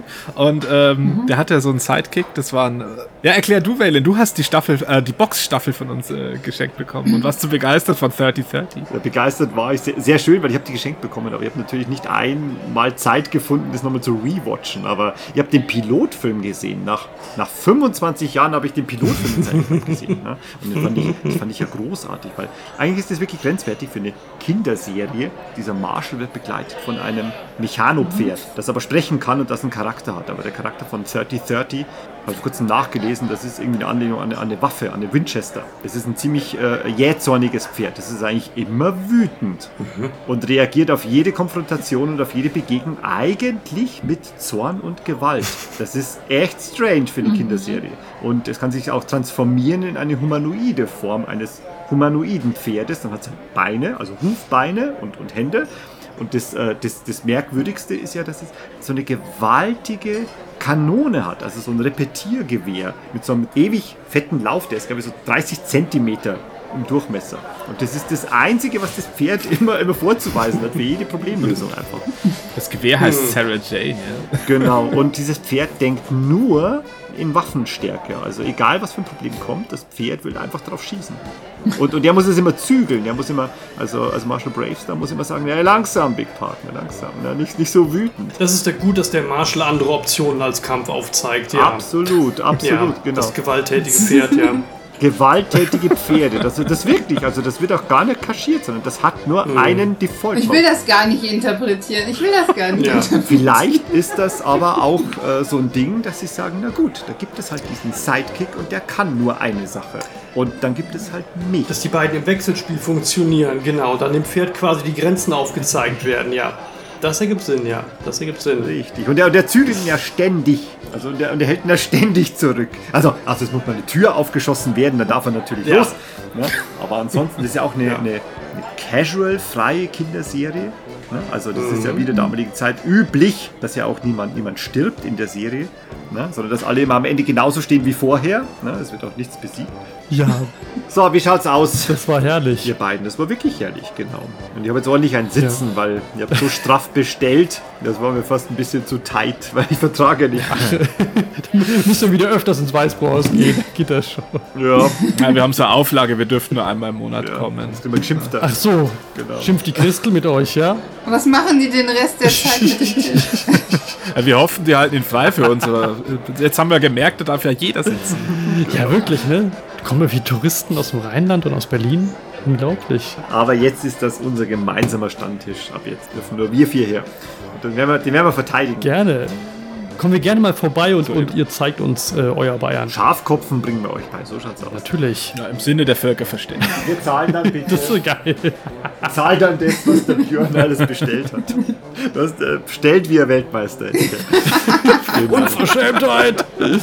Hey, cool, dass ihr da wart. Echt cool, dass ihr in der Gegend wart. Gerne. War uns ein Fest. Bin gespannt auf euer weiteres Schaffen. Und wie gesagt, das nächste Mal Ja, gehen wir in so eine rheinländische Eckkneipe und trinken Kölsch. Trinken einen Meter Gaffels oder so, wie es bei Ja, uns so, heißt. ein- so, ein So. Kranz oder so. Du darfst aber halt, ne, irgendwann musst, wenn du nichts mehr willst, musst du dann, dann das Dings oben drauflegen, da, im Bierdeckel. Die werden so im Minutentakt nachgeliefert, weil das ja nur 02er Ja, sind. weil die so. auch sofort schal sind und die danach auch nicht mehr trinken Ja. So läuft das also bei euch, oder? Hier, passt schon. So, dann lasst euch nicht beißen von den Monstern und alles. Kommt's gut heim. Ungeheuer vernünftig, ihr zwei. Ja, Ja. wir versuchen es. Äh, ihr auch nicht. Von den jugendlichen Helden, die man von damals kannte. Und ja, wir sind auf jeden Fall auch, auch gespannt auf eure kommenden Folgen, auf eure kommenden Themen und äh, Das sind auf wir kommende auch. Weißwürste natürlich. ja, Auf die besonders. Ja, mal gucken, wer die nächsten Weißwürste mal gewesen sind. total.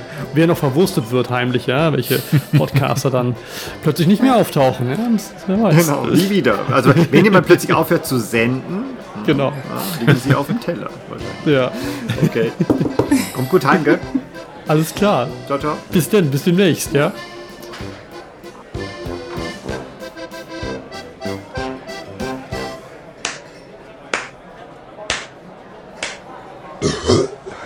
Kennt ihr eigentlich noch was anderes spielen? Ihr spielt das gleiche Lied. Was habt ihr gesagt? Noch einmal? Natürlich spielen wir das noch einmal. Und auf geht's, Jungs. Eins, zwei, drei, eins, zwei, drei. Sechs. Grüßler, die Mecher zahlen.